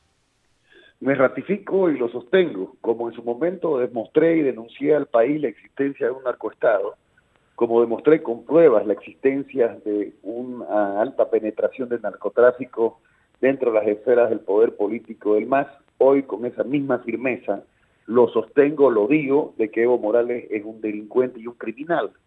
Y lo que es aún peor, es un criminal enfermo ya que obviamente asumir una lógica de que nada menos la primera autoridad política de este país se revuelque con una niña de 14 años no tiene nombre. Eso no es una relación consentida, por ningún, por ningún lado que uno lo quiera mirar. Estamos hablando de un hecho abominable, un, hecho que tiene que generar un rechazo, pero que también tiene que generar también el castigo para los cómplices, porque el presidente Morales no vivía en una cajita de zapatos ni vivía en la punta de un cerro era el presidente del país, tenía su gabinete, tenía su entorno de confianza, entre ellos el señor Luis Arce, y que sorprendentemente no abrían la boca respecto de este acto tan atroz de ver una persona mayor teniendo una relación sentimental con una menor de edad.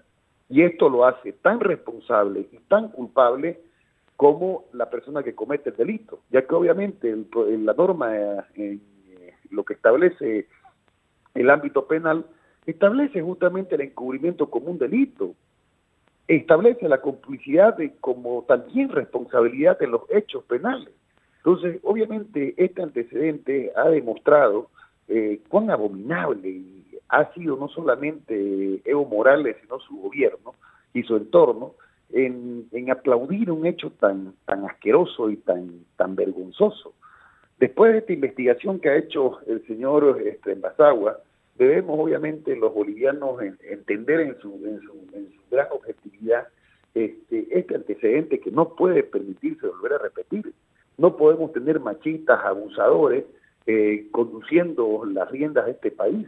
Las instituciones tienen que ser un ejemplo, los políticos tienen que ser un ejemplo. Aquí veo mucha ligereza de hablar de, corrupción muy ligeramente, muy ligeramente y muy apresurado en una lógica desesperada de, echar más tierra al, al otro adversario sin tener las pruebas o los argumentos. Nosotros obviamente tenemos que ser categóricos y claros.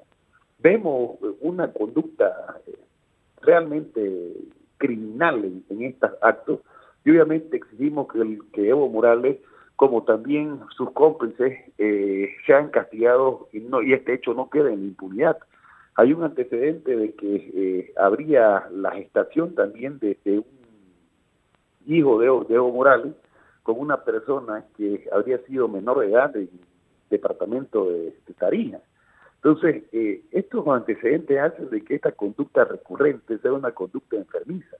Y hoy nuevamente insisto, hoy es una oportunidad para que los bolivianos enterremos de una buena vez a estos actos inmorales, a los mismos inmorales que hicieron de este país la fiesta del narcotráfico, de la corrupción, desde el pifarro, que hoy ahora salen a la luz estos antecedentes asquerosos en torno a una enfermiza relación eh, y por supuesto tenemos que mirar este 18 de octubre como un instrumento para que los bolivianos de bien, quienes obviamente eh, vemos la realidad de una manera real, eh, podamos utilizar el voto para poder castigar esta clase de hechos. Y obviamente veo que, que esta es una de las denuncias más grandes y escandalosas de Evo Morales y en su gestión de gobierno, y obviamente creo que el electorado eh, le va a pasar factura a la más, ya que obviamente nadie puede primero decir de que esto es un invento o que esto es un ataque de Yarine Áñez o que un ataque de la Alianza Juntos o que hay un tema de alguna politización en este en esta denuncia o que existe algún antecedente del imperio, los gringos. No, señor, es un hecho real que se ha comprobado y se ha demostrado que hay los certificados de nacimiento en el CEDESI, que se ha demostrado la fotografía, hasta incluso de piecitos cruzados en la cama, como también hemos tenido acceso a otro material que poco a poco va a ir saliendo en los próximos días, y que obviamente hace entender el alto grado de descomposición dentro del pensamiento de nada menos el presidente de este país ¿qué podemos esperar con un tipo que se, que se revuelca con una niña? ¿Qué podemos esperar con un tipo que tiene una relación sentimental con una chiquita de 14 años, que le quita las muñecas para hacer jugar, hacerla jugar de mujer? ¿Cómo se puede entender de que nada menos el presidente que tiene que tomar las decisiones para el futuro de este país asuma una lógica tan enfermiza? Pero es más enfermizo quien es parte, es testigo, quien ha participado, quien ha visto, quien se ha fotografiado en medio de las dos personas, quien ha convivido en esa realidad enferma de Evo Morales y que no diga absolutamente nada. Lo insisto y lo digo, Luis Arce Catacora es cómplice encubridor de Evo Morales Aima y obviamente tiene que responder por sus actos. La ley establece que si uno tiene conocimiento sobre un hecho delictivo, está en la obligación de denunciarlo. Y sorprendentemente lo vemos al señor Luis Arce, que brilla por su absoluto su absoluta ausencia, se quiere hacer el desentendido y se quiere lavar las manos diciendo que no la conoció, pero si han fotografiado, se han fotografiado no en una, sino en varias oportunidades con esta pareja. Entonces, entendemos de que quien, quien encubre, quien protege, quien eh, busca eh, eh, asumir una posición cómplice frente a un delito, obviamente es tan responsable como el que lo comete. Entonces nosotros obviamente hemos pedido de que el Ministerio Público convoque a Luis Arce, entre otros actores del, del, entorno cercano de Evo Morales, para que obviamente responda frente a los procesos penales que se han instaurado en el país. Y creemos que obviamente la situación hoy dentro de la norma internacional tiene también que obligar al gobierno argentino a poder levantar el tema del refugio para que esta persona sea procesada y castigada aquí hay que entender muy bien que también niñas hay en Argentina. Tenemos que entender muy bien que eh, el gobierno argentino no puede calificar la pedofilia como un tema de persecución política que se está violentando los derechos y garantías constitucionales y los derechos humanos. Tenemos que entender que la pedofilia, al igual que el narcotráfico, al igual que el terrorismo, son delitos mayores que obviamente tienen que ser castigados. Y obviamente el hecho que hoy ahora tengamos el gobierno argentino que quiere jugar el rol de papel de abogado defensor eh, y quiera eh, encubrir este clase de hecho, es absolutamente inadmisible. Nosotros obviamente como gobierno hemos tomado la decisión de hacer las quejas y las representaciones ante los organismos internacionales, porque obviamente se tiene que revisar el tema del refugio a un criminal. Estamos hablando no de un tipo que es perseguido políticamente a que se le está violando los derechos humanos. Es un tipo que tiene fotografía con una chica de 14 años. Es un hombre que ha tenido una relación sentimental con una menor de edad.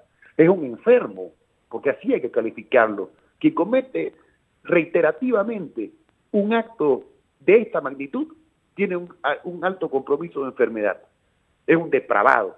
Y hay que verlo en, su, en, el escenario real de lo, que, de lo que significa Evo Morales, su gobierno y por supuesto su candidato hoy que está en carrera, que ha sido cómplice de ese enfermo. Entonces nosotros obviamente vemos de que el gobierno argentino eh, hoy ahora irresponsablemente aduce de que existe alguna intencionalidad de buscar este, protegerlo diciendo de que hay una persecución política, diciendo que se violan los derechos humanos, pero en la práctica están defendiendo a un enfermo. Esto no tiene nombre. De verdad que no tiene nombre. Yo no sé qué, con qué moral los seguidores del MAS pueden continuar apoyando a este partido político. No entiendo cómo un militante del MAS que se sienta en la mesa a almorzar frente a sus niñas eh, eh, permita de que apoye el liderazgo que ha, que, ha que ha encubierto, que ha sido cómplice del enfermo, que a tener una relación con una niña de 14 años, creo que eso es inadmisible. Creo que obviamente esto tiene que servir a los bolivianos a mirar el escenario de una forma distinta y hay que mirar hacia adelante y, sepultar de una buena vez por todas esta situación enferma que verdaderamente eh, no solamente denigra a los bolivianos, al Estado, sino que por supuesto llega a tocar las fibras más ínfimas de, las familias, de, las personas de bien de este país. El mundo hoy mira a Bolivia como si sea normal de que una persona por encima de los 50 años tenga una relación con una chica de 14 años. Y eso no puede ser posible. Denigran la imagen del país, denigran la imagen de los bolivianos. Y creo que obviamente se tienen que asumir las acciones legales sin contemplación y el castigo tiene que ser ejemplarizador para poder castigar esta clase de hechos. Basta del machismo, basta de la lógica de postergar a las mujeres, basta la lógica del abuso. Y hoy lo que está viviendo Yanime Áñez es más de eso. Vemos cómo se arrecian denuncias sin fundamentos, sin argumentos, sin pruebas, en muchos casos que se llegan a, a, dilucidar de la justicia o se pueden se presentan los descargos necesarios, pero hay mucha ligereza en torno eh, a, asumir la política bajo la óptica machista de, de, impedir, de, que, de, de amedrentar, de agredir, de, asumir la violencia contra la mujer, lo cual es profundamente inadmisible. Nosotros obviamente vamos a continuar eh, trabajando, la presidenta ha sido muy clara, ella ha pedido de que se puedan activar todos los procesos y que se dé un castigo con esta clase de hechos, y por supuesto, eh, tenemos que entender de que este antecedente es un antecedente absolutamente nefasto para Evo Morales y su partido, y que obviamente los bolivianos hoy ahora, este próximo 18 de octubre, tenemos una oportunidad de poder sepultar de una buena vez más, de poder continuar con el avance de lo que se ha hecho, y hace un poco me preguntaba el señor Untoja qué es lo que se ha hecho, decía, no, no es el que no quiere ver, eh, y hay que, hay, que, hay que entender las cosas como son. Aquí se ha logrado poner una inversión verdaderamente importante en materia de salud. Son más de mil camas hospitalarias que se han habilitado, 400 terapias intensivas, 30 nuevos laboratorios para el COVID, 7.500 nuevos ítems de salud, dos, más de 600 respiradores en Bolivia, 190.000 pruebas, 150.000 kits de medicamentos. Eso es lo que hace pues un gobierno, querido Toja. Eso es lo que hace la gente, trabajar cuando se tiene que trabajar. Entonces, hoy estamos enfocados a, continuar con, en ese camino y, por supuesto, frente a la violencia machista, frente a estos actos abominables, vamos a continuar respondiendo para proteger a las familias de la sociedad boliviana. Muy bien, le agradecemos al diputado Tomás Monasterios en este segundo punto. Ahora le damos paso a don Fernando Untoja para que pueda también emitir sus criterios en torno a este punto, estas denuncias contra el exmandatario Evo Morales. ¿Cuál es el impacto que podría registrarse en el ámbito electoral? Y también quizás hacer referencia a lo que manifestaba, a los procedimientos jurídicos, lo que decía el doctor Iván Lima eh, si coincide con estos, estos criterios de procedimiento y que además en eh, algunos casos se ha cuestionado más que el tema de los procedimientos, se habló del fondo del tema, el fondo del asunto. Adelante, don Fernando Untoja. Bien, gracias. Eh, empezaré con lo que ha dicho Lima. No existe independencia de poderes, pero recién se dio cuenta, hace 14 años que ya no existe el Poder Judicial estaba al servicio de Evo Morales. Incluso diría al servicio del narcotráfico y al servicio de la corrupción. Ahora, yo no quiero tocar este tema con detalles porque se está usando un moralismo para fines electorales.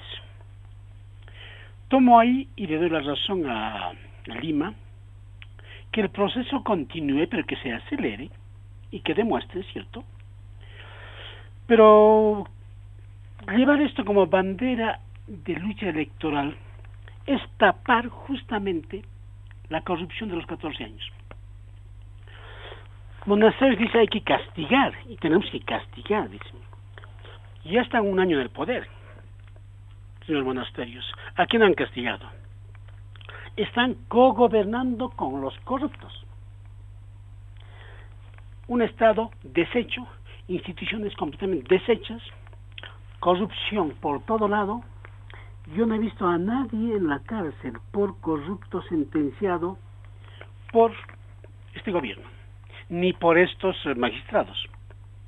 Si la anchipa es del MAS, entonces ¿dónde está que el proceso va a funcionar? ¿Cuántas veces se han hecho la burla de Interpol? ¿Qué corrupto está en la cárcel? Recuerdo, robaron del Banco Unión y no se sabe nada. ¿Y dónde está el que ha robado? No hay. Sacaron del Banco Central 500 millones. ¿Dónde está el autor? Entonces, ahí hay que apuntar. Más que interesarnos en sus eh, delirios sexuales o mezcla entre poder y placer, hay que dejarlo eso, hay que dejarlo. Yo prefiero interesarme de cosas frías y esas cosas frías son cuando se va a ordenar el Estado. Porque es paradójico. Hablar vamos a castigar, pero si no, si no tenemos un aparato de justicia independiente decimos vamos a hacer debido proceso. ¿Cómo puede haber debido proceso en un Estado fallido, donde el crimen organizado controla todas las instancias? La corrupción es todos los días en todos los tribunales. Y esto va a funcionar contra Evo Morales mientras no haya un poder judicial independiente, con jueces, magistrados, fiscales, probos, no puestos por el favoritismo político, entonces de nada va a servir. Le digo a Lima, ¿por qué creen que va a cambiar el 18 de octubre el Poder Judicial? Y ya, ya no va a ser masista si el más gana. Medio ridículo, ¿no? El argumento. El Poder Judicial ahorita es masista. Entonces lo que va a pasar el 18 de octubre es, es masista al cuadrado. Ahora, con respecto a lo que ha dicho el monasterio, no ha respondido los planes. No le he preguntado qué están haciendo ahorita. Le he preguntado cuáles son los planes de gobierno. Que número 1, 2, 3. No me ha dicho eso, entonces me ha confundido la pregunta. Y tampoco trataría en términos de enfermedad por eso no hay que usar como bandera política y bandera electoral este problema de la pedofilia. Porque El corrupto es un enfermo entonces. Aquel que roba al Estado, roba millones, y mientras roba millones, miles de niños mueren de hambre y miles de padres quedan sin trabajo. Eso debía estar en la cadena perpetua, en la cárcel debía estar. Pero ¿dónde está ahora?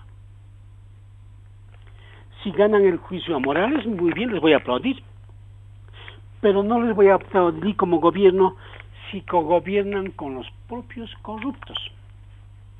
Están con los corruptos. Debían confesar más bien así, de manera franca, frente al electorado y decir, señores, hemos hecho un pacto con el MAS y estamos junto con el MAS porque están protegiendo la corrupción.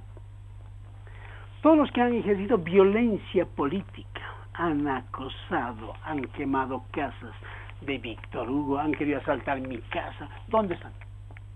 ¿Dónde dices? El que han quemado la casa de Albarracín, ¿dónde está? ¿Dónde se han escabullido? ¿O el gobierno no tiene servicio de inteligencia?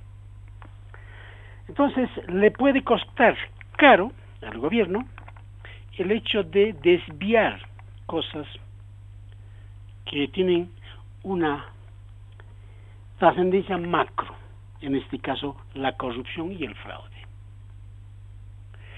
Están fallando en lanzar el mensaje de la pedofilia porque tiene otra percepción la gente de esas cosas. No es que va a aplaudir, va a condenar. Pero el más, les digo, va a sacar ventaja porque el más está habituado a victimizarse. Entonces van a decir, como han dicho algunos diputados, ¿no? Si los otros tienen chicas de 12, 13, 14 años, ¿por qué no puede tener Evo Morales? Dice, sus diputados dicen así. Había otro que decía, no, la violación se debe porque la gente le ha hecho la culpa a la cerveza. Y aquí entonces quiero yo puntualizar. En el próximo Parlamento necesitamos gente que piense gente que conozca las leyes, gente que piense el Estado, que conozca cómo funciona el Estado. Ya no queremos más candidatos o diputados que, que aparezcan de la esquina porque han cantado mejor algún, algún verso por ahí y aparezcan ahí adentro simplemente levantando la mano y sin leer. Yo fui crítico desde la constitución de esta constitución una constitución que llamó es una camisa de arlequín. Hay más derechos que obligaciones, cuatrocientos y pico artículos, una incoherencia total en muchas cosas. Cuanto más llena de leyes un gobierno, va camino a la dictadura. Cuando más eh, leyes hace, entonces mantiene oprimir al pueblo, no le deja pensar y envuelve con esas leyes ¿Para qué? Para proteger la corrupción. Y eso es lo que ha hecho el MAS durante los 14 años. Por tanto, las consecuencias eh, políticas no creo que sean muy, muy altas de este problema de Morales. Lo que va a pesar es, lo que va a pesar es, y está pesando ya es, cómo grupos organizados por el MAS han dinamitado las carreteras, han bloqueado durante 12 días. La población está en eso. ¿Por qué? Porque ha perdido su trabajo, su negocio, no ha podido desplazarse. Y sobre eso, evidentemente, hay que ver los enfermos que han perdido la vida. Eso está pesando más que el asunto de Evo Morales. Ahora, el masista se preguntará, mi jefe, mi ídolo, ¿está bien lo que ha hecho? Ah, de acuerdo a esa respuesta va a juzgar el masista del pueblo. Los jaironcitos que se han acercado al MAS con la columna del sur, siendo racistas todavía contra los aymaras, ellos sí están en dilema. Tener un trabajo con el próximo gobierno del MAS o aliarse con el MESA, porque son casi hermanos. Entonces eh, veo que el señor Monasterios y su gobierno están fallando en el tiro al blanco. Porque, señor Monasterio, ustedes han olvidado la corrupción. el 21F, el fraude. ¿Dónde está eso ahora? ¿Dónde está? Se han callado totalmente. ¿A quién han detenido? Más bien, en lugar de enjuiciarlos, han dado arresto domiciliario y les han dado premio y vacaciones. Esa es mi posición sobre ese punto y sostengo la tesis del Estado fallido. Las condiciones políticas coyunturales están demostrando que Bolivia es un Estado fallido y un Estado fallido es presa fácil del crimen organizado como ha sido en estos 14 años. Espero que eso no pase con el gobierno de Áñez. Gracias. Muy bien, le agradecemos a don Fernando Untoja. Amigos de todo el país, vamos al último punto de diálogo en Panamericana, que tiene que ver con el curso de la pandemia del coronavirus y el nuevo escenario a nivel nacional en nuestro país eh, que se va a presentar desde este 1 de septiembre.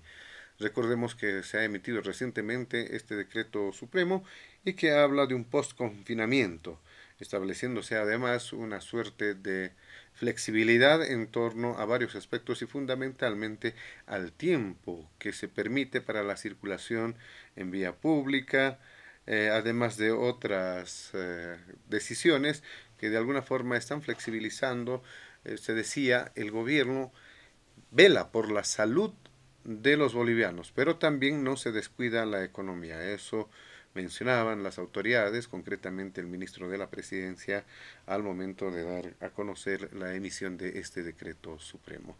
Vamos a recurrir nuevamente a nuestros invitados. Le vamos a solicitar al doctor Iván Lima pueda hacer referencia a este último punto de diálogo en Panamericana. Por favor, solicitar a nuestros invitados especiales que hagan uso de la palabra entre 7 a 8 minutos por tratarse ya del último punto y por eh, la necesidad de controlar los tiempos. Adelante, doctor Iván Lima. Gracias, José Luis. Creo que hace falta cerrar el punto anterior. la posición del MAS, la expresó el vocero Sebastián Michel, es que el MAS condena el estupro, pero también el hecho de acusar a una persona sin pruebas. Lo ha, lo ha dicho con toda la claridad que merece este tema de grave preocupación del, del, país. Decir que eh, Pastor Meneses es eh, narcotraficante y equivocarse en esa magnitud es difamación, es calumnia y seguramente va a tener las consecuencias debidas. Eh, también alegar que una persona está enferma y que es delincuente es una violación al debido proceso. Nadie en este país, ni siquiera Evo Morales, diputado Monasterios, puede ser condenado por usted. Es el Poder Judicial y va a ser una sentencia con la calidad de cosa juzgada la que determine esa, esa, esa calidad o esa pertinencia. No electoralicemos el tema. Si queremos realmente tener un país nuevo y proteger en serio a las víctimas, debatamos nuevamente sobre el Código del Sistema Penal. Ahora bien, el, tema que está planteando, estimado José Luis, es, un tema esencial. Es un tema que ya se lo venía diciendo desde marzo, desde mayo, y hay que darle el contexto debido a esta situación. La pandemia en el mundo, la pandemia del COVID, tiene ya 25 millones de infectados. Pero hay una buena noticia, los recuperados son 17 millones. O sea, si vemos la relación eh, de la letalidad de esta enfermedad, no es la misma que han tenido otras enfermedades. 25 millones de infectados en el mundo, 17 millones ya recuperados. Lejos de eh, pensar que estamos ante una pandemia con un índice de letalidad terrible, no ha tenido la significación que esperábamos al inicio de la crisis o que tenía la misma Organización Mundial de la Salud. Nos quedan 6.7 millones de casos activos en el mundo y apenas el 1%, 61 mil casos son críticos. Es decir, de los 25 millones de infectados, 17 millones de recuperados, 6 millones que están actualmente enfermos, solamente el 1%, 61 mil casos son críticos. Y ahora tenemos una nueva esperanza en el mundo. La vacuna de AstraZeneca Oxford ya está en la fase de pruebas, ya está en la fase 3. Ya ha habido un trabajo, les hablo de esta vacuna porque es la que en teoría va a estar más pronto en nuestro país, ya hay un acuerdo entre México y Argentina para producir esta vacuna. Eh, se habla incluso del precio, 3 a 4 dólares va a costar la, eh, eh, los insumos básicos se producen en Argentina, el envasado final se produce en México. Ya tenemos, por información del Ministerio de Salud, convenios y acuerdos para acceder a dos millones de vacunas de AstraZeneca. ¿Cuándo vamos a tener disponible en Bolivia? ¿Cuándo vamos a poder inyectarnos eh, la, vacuna y salir de esta crisis?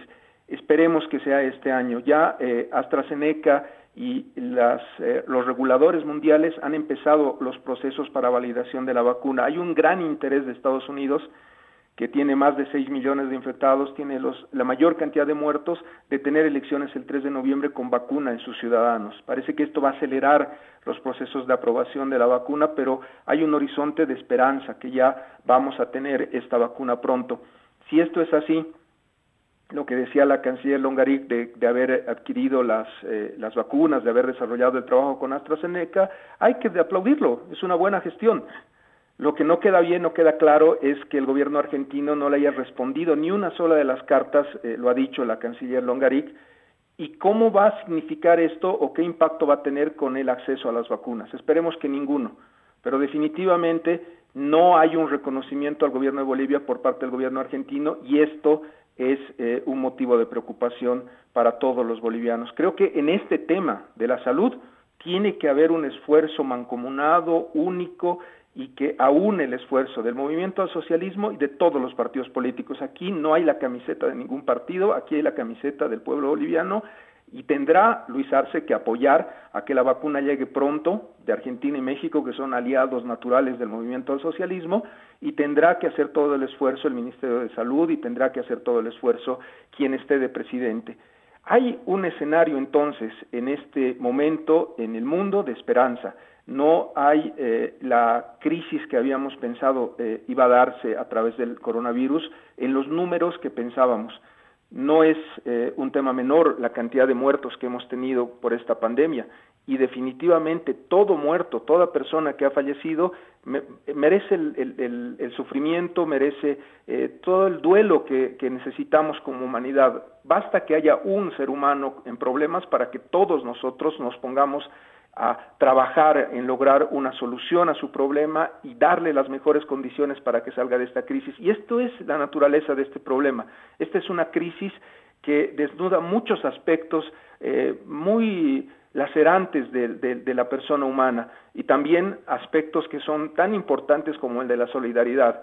En la medida en la que la solidaridad tenga un peso específico mayor al egoísmo, a la corrupción, al aprovecharte del sufrimiento del otro por eh, robar, por quedarte con el dinero de sobreprecios en pruebas, en respiradores y en una serie de factores y elementos, vamos a tener una salida de esta crisis. Lo reitero, 844.135 seres humanos que han fallecido por esta pandemia y muchos de ellos muertos por negligencia en el manejo de la crisis, pero también por miedo hay que ser claros que lo que veíamos en marzo no es lo mismo que lo que vemos ahora. Y a mí me parece que lo que ha hecho el gobierno nacional en el eh, periodo 1 al 30 de septiembre es muy bueno. El permitir la circulación de personas desde las 5 eh, de la mañana hasta las 8 de la noche y que ya los sábados y domingos podamos circular de 5 de la mañana a 4 de la tarde es una gran medida. Esto siempre y cuando los bolivianos asumamos esta responsabilidad y este compromiso, esto que nos da el gobierno para eh, llevar la crisis con solidaridad. Dejar de usar el barbijo sería una irresponsabilidad muy grande. Hacer actividades que puedan llevar al contagio masivo es una responsabilidad muy grande. Si hay la flexibilidad en este momento, tiene que estar acompañada por la solidaridad y por el movilizar la economía. Hay muchas familias bolivianas que viven del día a día de la economía, eh, que le llega el pan solamente en la noche después de un duro día de trabajo. Esas personas el sábado y domingo van a poder generar ingresos económicos ahora y eso es algo que debe merecer todo el aplauso del pueblo boliviano y de todos nosotros como ciudadanos de seguir eh, trabajando para que eh, vaya normalizándose la situación del país, para que la economía eh, siga adelante. tenemos una caída de casi el 5.5% del Producto Interno Bruto y esto solamente va a representar una recuperación del pueblo boliviano en la medida que haya estabilidad. Por eso creo que es necesario que haya elecciones el 18 de octubre porque la incertidumbre es enemiga de la economía. Si no sabemos quién va a estar en el gobierno por los próximos cinco años, no va a haber el nivel de inversión que necesitamos necesitamos que haya inversión, necesitamos que la gente deje de tener su dinero ahorrado y que tenga la capacidad de invertir eso y de generar trabajo y de llevar adelante la mayor recuperación posible en el tiempo más corto posible, porque lo contrario es sufrimiento y es dolor para el pueblo boliviano. Yo de verdad lamento no haber sido claro en mi exposición anterior, eh, pero me parece que es un exceso decir que es una idea ridícula pensar que los bolivianos no vamos a tener justicia nueva, no vamos a tener eh, justicia en el país, es eh, cerrar los ojos a una nueva generación que está comprometida con cambiar la justicia. Si hay algo que se va a hacer eh, desde el 18 de octubre o que se debe hacer en este país es recuperar una justicia independiente. Y rescato en eso el último trabajo, el día de ayer, los invito a ver, Olvisegües ha hecho una reunión del presidente del Tribunal Supremo con los nueve presidentes de corte, con todo el Poder Judicial, hay conclusiones, hay un trabajo sistemático y organizado para llevar adelante la reforma a la justicia y generar un proceso de independencia judicial. Ojalá antes del 18 de octubre era una fecha que la usaba como símbolo, pero hay un trabajo sistemático y de desarrollo de los abogados, porque los abogados también necesitamos reinventarnos, necesitamos generarle una respuesta al país, necesitamos usar la tecnología y definitivamente eso es lo que se está haciendo. A eso me refería con que necesitamos que la justicia sea realmente independiente y le dé una respuesta a los ciudadanos. Lo que está pasando ahora que tengamos que debatir en medios y no en tribunales es una distorsión de la democracia. Espero que en los próximos años ya no tenga que haber estos debates en los medios porque no son propios de una democracia. Cuando hay un delito, cuando hay un conflicto, eso debe ser parte de la sala de un tribunal de justicia y no necesariamente las redes sociales porque hay constitución, hay leyes y hay reglas que debemos respetar siempre. Eh, José Luis, eh, diputado Monasterios, eh, al señor Untoja, les agradezco mucho eh, y les eh, reitero mi saludo respetuoso y muy afectuoso a toda la audiencia Panamericana. Muchas gracias. Muy bien, le agradecemos al doctor Iván Lima por esta participación en Diálogo en Panamericana. Le damos también la palabra al diputado Tomás Monasterios para que pueda cerrar el programa eh, su participación con el último punto que tiene que ver con la evolución los casos de coronavirus y el nuevo escenario en el mes de septiembre. Adelante, diputado Tomás Monasterios. Muchas gracias. Antes de poder terminar mi, intervención, me veo en la obligación de poder responder dos temas muy puntuales. Eh, hay algunos que creen que divagando o hablando por demás van a, querer dorar la perdicia, ¿no? En palabras muy criollas lo digo. Eh, y creo que esto responde, yo creo, por, por las deudas y compromisos que han tenido. Eh, el doctor Lima me dice que yo estoy este, sentenciando a Evo Morales. Y es más, este, dice que tiene que haber un debido proceso, etcétera, eh, como diciendo que no soy quien para tomar esta posición. Y yo tengo la obligación de defender a las niñas, a defender a las mujeres. Y si frente a eso recibo algún tipo de cuestionamiento o crítica, bueno, pues allá ellos con su conciencia. Yo obviamente tengo elementos e indicios suficientes para poder entender que Evo Morales es un criminal pedófilo eh, enfermo y lo voy a sostener aquí mañana y siempre, como lo he hecho siempre. Cuando conozco algo de un hecho delictivo, no me callo, lo denuncio. Y lo he demostrado con mi denuncia de corrupción y narcotráfico. Eh, yo creo que esto va un poco más por, lo, por las deudas en el pasado. No hay que recordar que este, doctor fue magistrado designado por Evo Morales ante el Tribunal Supremo de Justicia. Bueno, allá ellos con, su pasado y con su currículum. Nosotros estamos aquí para decir la verdad y al que le guste, pues bueno, bueno, al que no le guste se las aguante. Evo Morales ha tenido un compromiso muy alto respecto a la comisión de un supuesto delito en el tema de pedofilia. Hay fotos que son absolutamente reveladoras donde es una relación verdaderamente enferma, que nada menos el presidente de este país se revuelve con una chiquita de 14 años. Entonces, ese tema es absolutamente imperdonable. Y va a ser imperdonable hoy, mañana y siempre, y no me voy a cansar de sostenerlo y decirlo. Y todos los indicios apuntan a que Evo Morales sí cometió este delito y que, por supuesto, tiene que ser castigado y sancionado como corresponde.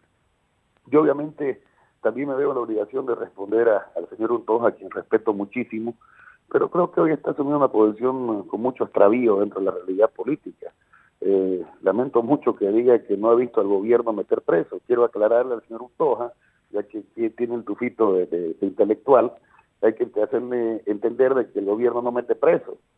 Existe un, sistema judicial que está corrompido por el masismo, que el fiscal general ha sido designado por los dos tercios del MAS, que magistrados, eh, Lima lo sabe muy bien, no eran designados en función de capacidades, méritos o experiencias, que fueron designados simplemente por la funcionalidad y el sometimiento político. Hablar de un contubernio o hablar de una alianza con el MAS me resulta absolutamente irrisorio. Oiga, yo he estado pues preso, ¿no? No he visto, no he visto a los 14 años sentado en una, en una palca mirándola las cosas de palco. He estado preso. He estado con más de 8 o 11 juicios de mi espalda. Me han amenazado de muerte por denunciar el narcotráfico. Se han metido con mi familia. Entonces a mí pues no me van a decir que tenemos un contubernio con el MAS, una alianza con el MAS, porque eso no solamente es irrisorio, sino también raya en el insulto. Nosotros tenemos una posición de, estar en función de este gobierno de transición y no podemos llevar adelante, digamos, transformaciones tan estructurales en tan corto tiempo. Y tenemos que entender muy bien que nuestra posición ha sido no solamente los 21 días, 14 años y 21 días luchamos contra este gobierno y nos enfrentamos y estuvimos al pie del cañón. O no recordará que Janine Áñez era senadora, una de las senadoras más notables de oposición en el Parlamento. Hemos estado luchando no tenemos por qué rendirle explicaciones a quienes no, a, quienes no quieren ver, a quienes se ponen la venda en los ojos simplemente con la lógica de, seguir electoralizando los escenarios de buscar echándole tierra a la presidenta, lo cual es absolutamente lamentable en su conducta y condenable por la población esta clase tan baja de, la práctica de la política. Nosotros obviamente eh, queremos, y quiero terminar mi, intervención con, este punto, respecto a que hemos sido el, el país que en resultados en datos puntuales y precisos, ha sido uno de los países que ha manejado esta crisis de manera impecable. Primero, las medidas preventivas, en las acciones de atención de salud, en los mecanismos para poder contener el contagio, y verdaderamente tenemos que reconocer, le guste o no les guste, o no tengan afinidad con el INE o no, no pueden discutir, porque los resultados los dice clarito. Tenemos una tasa de una de las tasas más bajas del mundo. Hemos logrado aplicar medidas con anticipación, como el tema de la implementación de la cuarentena, hemos logrado cerrar la frontera, se ha llevado adelante el tema de la cuarentena rígida, luego flexible, se han generado los mecanismos para darles condiciones de seguridad a la población y verdaderamente ha sido una lucha verdaderamente muy difícil, muy dura, porque no solamente había que enfrentar eh, a esta enfermedad, sino también la enfermedad del más que buscó apostar por la salida del desastre, que buscó este, boicotear esta gestión, que llevó adelante movilizaciones en media cuarentena, y que todo esto fueron secundados por actores que, en su mezquindad y, su, y, su, óptica tan, tan vacía política eh, le aplaudían al masismo cuanto más le hacían a Irene Áñez. Y eso es algo que pasó. Pero bueno, resistimos, estuvimos a la altura, no renunciamos, dimos la cara, y seguimos trabajando para adelante. Y yo reconozco que se han tomado todas las medidas eh, adecuadas y, correctas para que la población pueda haber resistido esta situación tan complicada, y no solamente en materia de salud, y ya lo reiteré con todo lo que se ha comprado y lo que se ha hecho, sino que también en materia económica. El crédito 123, que permite el interés más bajo de la historia de este país, la posibilidad de la creación de, los bonos que hemos alcanzado más de 11 millones de personas, el tema de las políticas de vivienda, el tema de las políticas de empleo, la reactivación económica, inyectando capital y buscando los mecanismos para apoyar a las pequeñas y medianas empresas.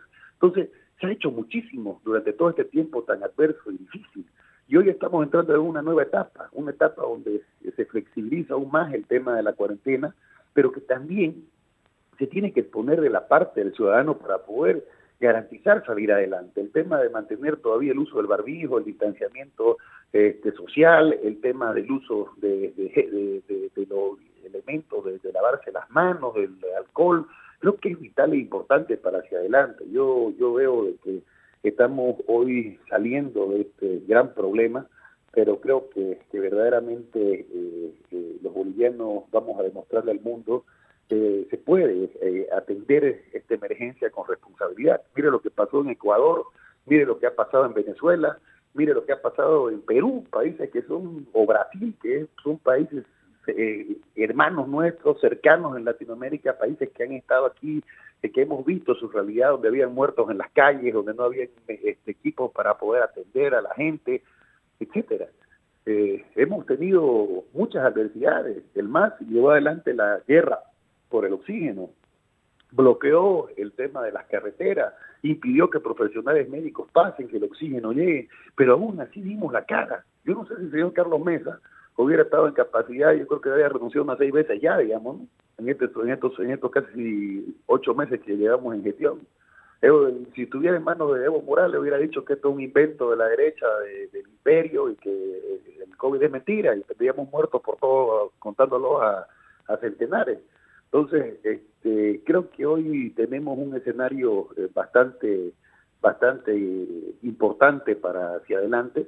Y obviamente vamos a, continuar en el tema de, la atención como gobierno, pero obviamente también le pedimos a la población boliviana que podamos seguir manteniendo estas nuevas disposiciones, el tema de la ampliación de, de las horas del tiempo de permanencia en las calles, que son de dos horas más, la posibilidad de poder este, tener este, los mecanismos de, cuidado personal, el tema del uso de los barbijos, etcétera, creo que son muy, muy, muy, muy importantes. Nosotros sí, igual vamos a continuar. Eh, la presidenta ya estuvo en la ciudad de La Paz haciendo el rastrillaje personalmente, recorriendo las calles paseñas, yendo con médicos, yendo a atender a, a las familias que más lo necesitan, entregando kits de medicamentos, llevando adelante un trabajo importante. Y la próxima semana también en Santa Cruz va a venir a caminar a la Pampa de la isla, va a estar en las ciudadelas más alejadas de Santa Cruz, porque eso es Yanine, una presidenta que tiene la sensibilidad de gobernar como una madre, como una mujer, y que está dispuesta con valentía a dar todo por este país. Muy bien, le agradecemos al diputado Tomás Monasterios por esta su participación en Diálogo en Panamericana. Le damos la palabra para cerrar el programa a don Fernando Untoja, para que pueda referirse a este último punto del programa, el curso de la pandemia y eh, las recientes decisiones adoptadas eh, con este post-confinamiento para el mes de septiembre. Adelante, don Fernando Untoja. Bien, para empezar esta última parte, eh, tomaré solamente una frase de Lima. él confía en la nueva generación. Pero ¿cómo puede ser una nueva generación si es de la vieja generación que han sido magistrados? Cómo se va a mutar a la nueva generación. Y es un discurso bastante curioso. Otro punto que tomo ahí es que México y Argentina son aliados naturales. ¿De dónde sacó eso? En política no hay aliados naturales, hay intereses de Estado. Entonces se tiene que informarse un poco, o al menos revisar sus teorías. Con mi amigo Tomás, a ver, yo me veo rara vez con Tomás, pero es mi amigo. No le he reclamado ni le he criticado que está haciendo mal, etcétera, etcétera. ¿Cuál es mi tesis sobre el gobierno actual? Janine ha entrado, y ha pacificado el país cuando estaba ardiendo. ¿De acuerdo? No, es, no estoy echando loas. Segundo, ha pacificado en condiciones muy difíciles. Le ha caído, le dije hace rato, el regalo envenenado. Ha podido salir, pero evidentemente por eso siguen en el gobierno.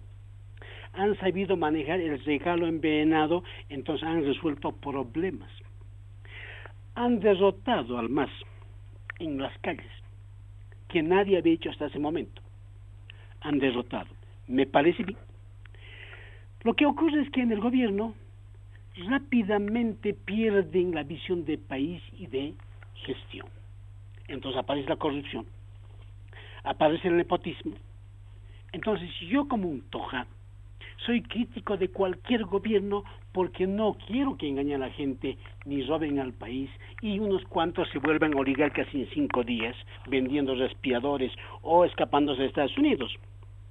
Si Janine trae al tipo que se escapa de Estados Unidos, si trae, lo extradite aquí, yo sé que puede ganar las elecciones pero si no lo trae, no ganará las elecciones.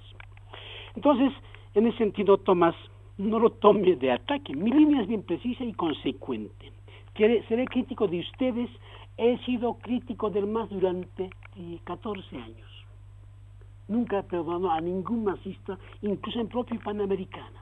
He debatido con todos los masistas y les he demostrado que estaban errados, que habían convertido el Estado en propiedad de los masistas y tal vez más que ustedes he peleado por la libertad y por la democracia. Aplaudí muchas veces cuando ha habido la sucesión constitucional. Por eso no admito el discurso de golpistas, porque si hubiera sido golpismo, tal vez hubiera aplaudido mucho más a Janine porque hubiera gobernado por decreto y no hubiera habido la banda de masistas en el Congreso obstaculizando todos los días, haciendo leyes y convirtiendo al Estado en, con un poder dual. Entonces, aquí nosotros tenemos que ser claros. La pandemia ha sido controlada por el gobierno. No hay que alarmarse y comparar, como algunos hacen, comparan con la China y Bolivia. No es así. Donde han fallado es de privarles de trabajar. En la primera fase han fallado. Debía ser una cuarentena dinámica, porque en la primera fase es donde la gente ha vaciado completamente su bolsillo. Entonces se ha rebelado contra el gobierno y eso es lo que ha aprovechado el MAS. En la segunda fase dinámica, la gente está trabajando, protesta, pero está trabajando y puede comer, puede comprar algo. Hay algo que hay que remarcar este, con la pandemia. La gente boliviana, así yo soy boliviano y tengo que decir así, es completamente indisciplinada, no respeta las reglas de juego. Y la pandemia ha disciplinado de alguna manera. Hay cosas malas que vienen cosas buenas que salen de eso. Y si el gobierno continúa insistiendo en eso y dando posibilidades así buenas para la inversión privada, podemos despegar. Pero no solamente eso, el gobierno se está acabando los días. No puede hacer este gobierno, no puede abrir Bolivia, la economía nacional, a la inversión extranjera directa. No puede por ahora. Mientras que el MAS va a continuar queriendo sacar ventaja, queriendo pagar bono de mil, sabiendo que no existe dinero. No hay dinero, ¿dónde van a sacar? Salvo que devuelvan todo lo que han robado y podíamos repartir. Esa es una otra medida que habría que hacer. Porque todos han engordado en 14 años y son oligarcas, viven de eso y financian sus, incluso los bloqueos y esa plata podía servir. Y también las fortunas que han hecho en los 14 años podía servir. Entonces yo pienso que el gobierno está avanzando, pero el error, con eso termino, el error garrafal ha sido que Janine se presente como candidata. Ahora veremos cómo es esa otra batalla. Muchas gracias.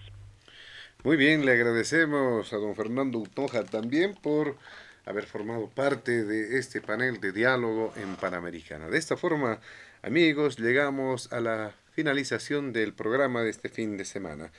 Agradecemos eh, la participación de nuestros invitados especiales, al doctor Iván Lima como ex magistrado del Tribunal Supremo de Justicia, al diputado de Unidad Demócrata Tomás Monasterios y también a don Fernando Untoja como analista, como jefe del movimiento AIRA. A nombre de la dirección de la planta ejecutiva de Panamericana y quien les habla, José Luis Flores, el compromiso de que el programa retorna el siguiente fin de semana. Permiso. Diálogo en Panamericana.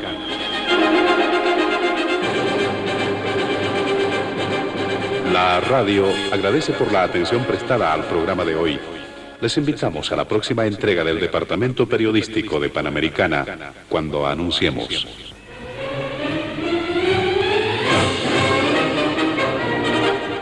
Diálogo en Panamericana.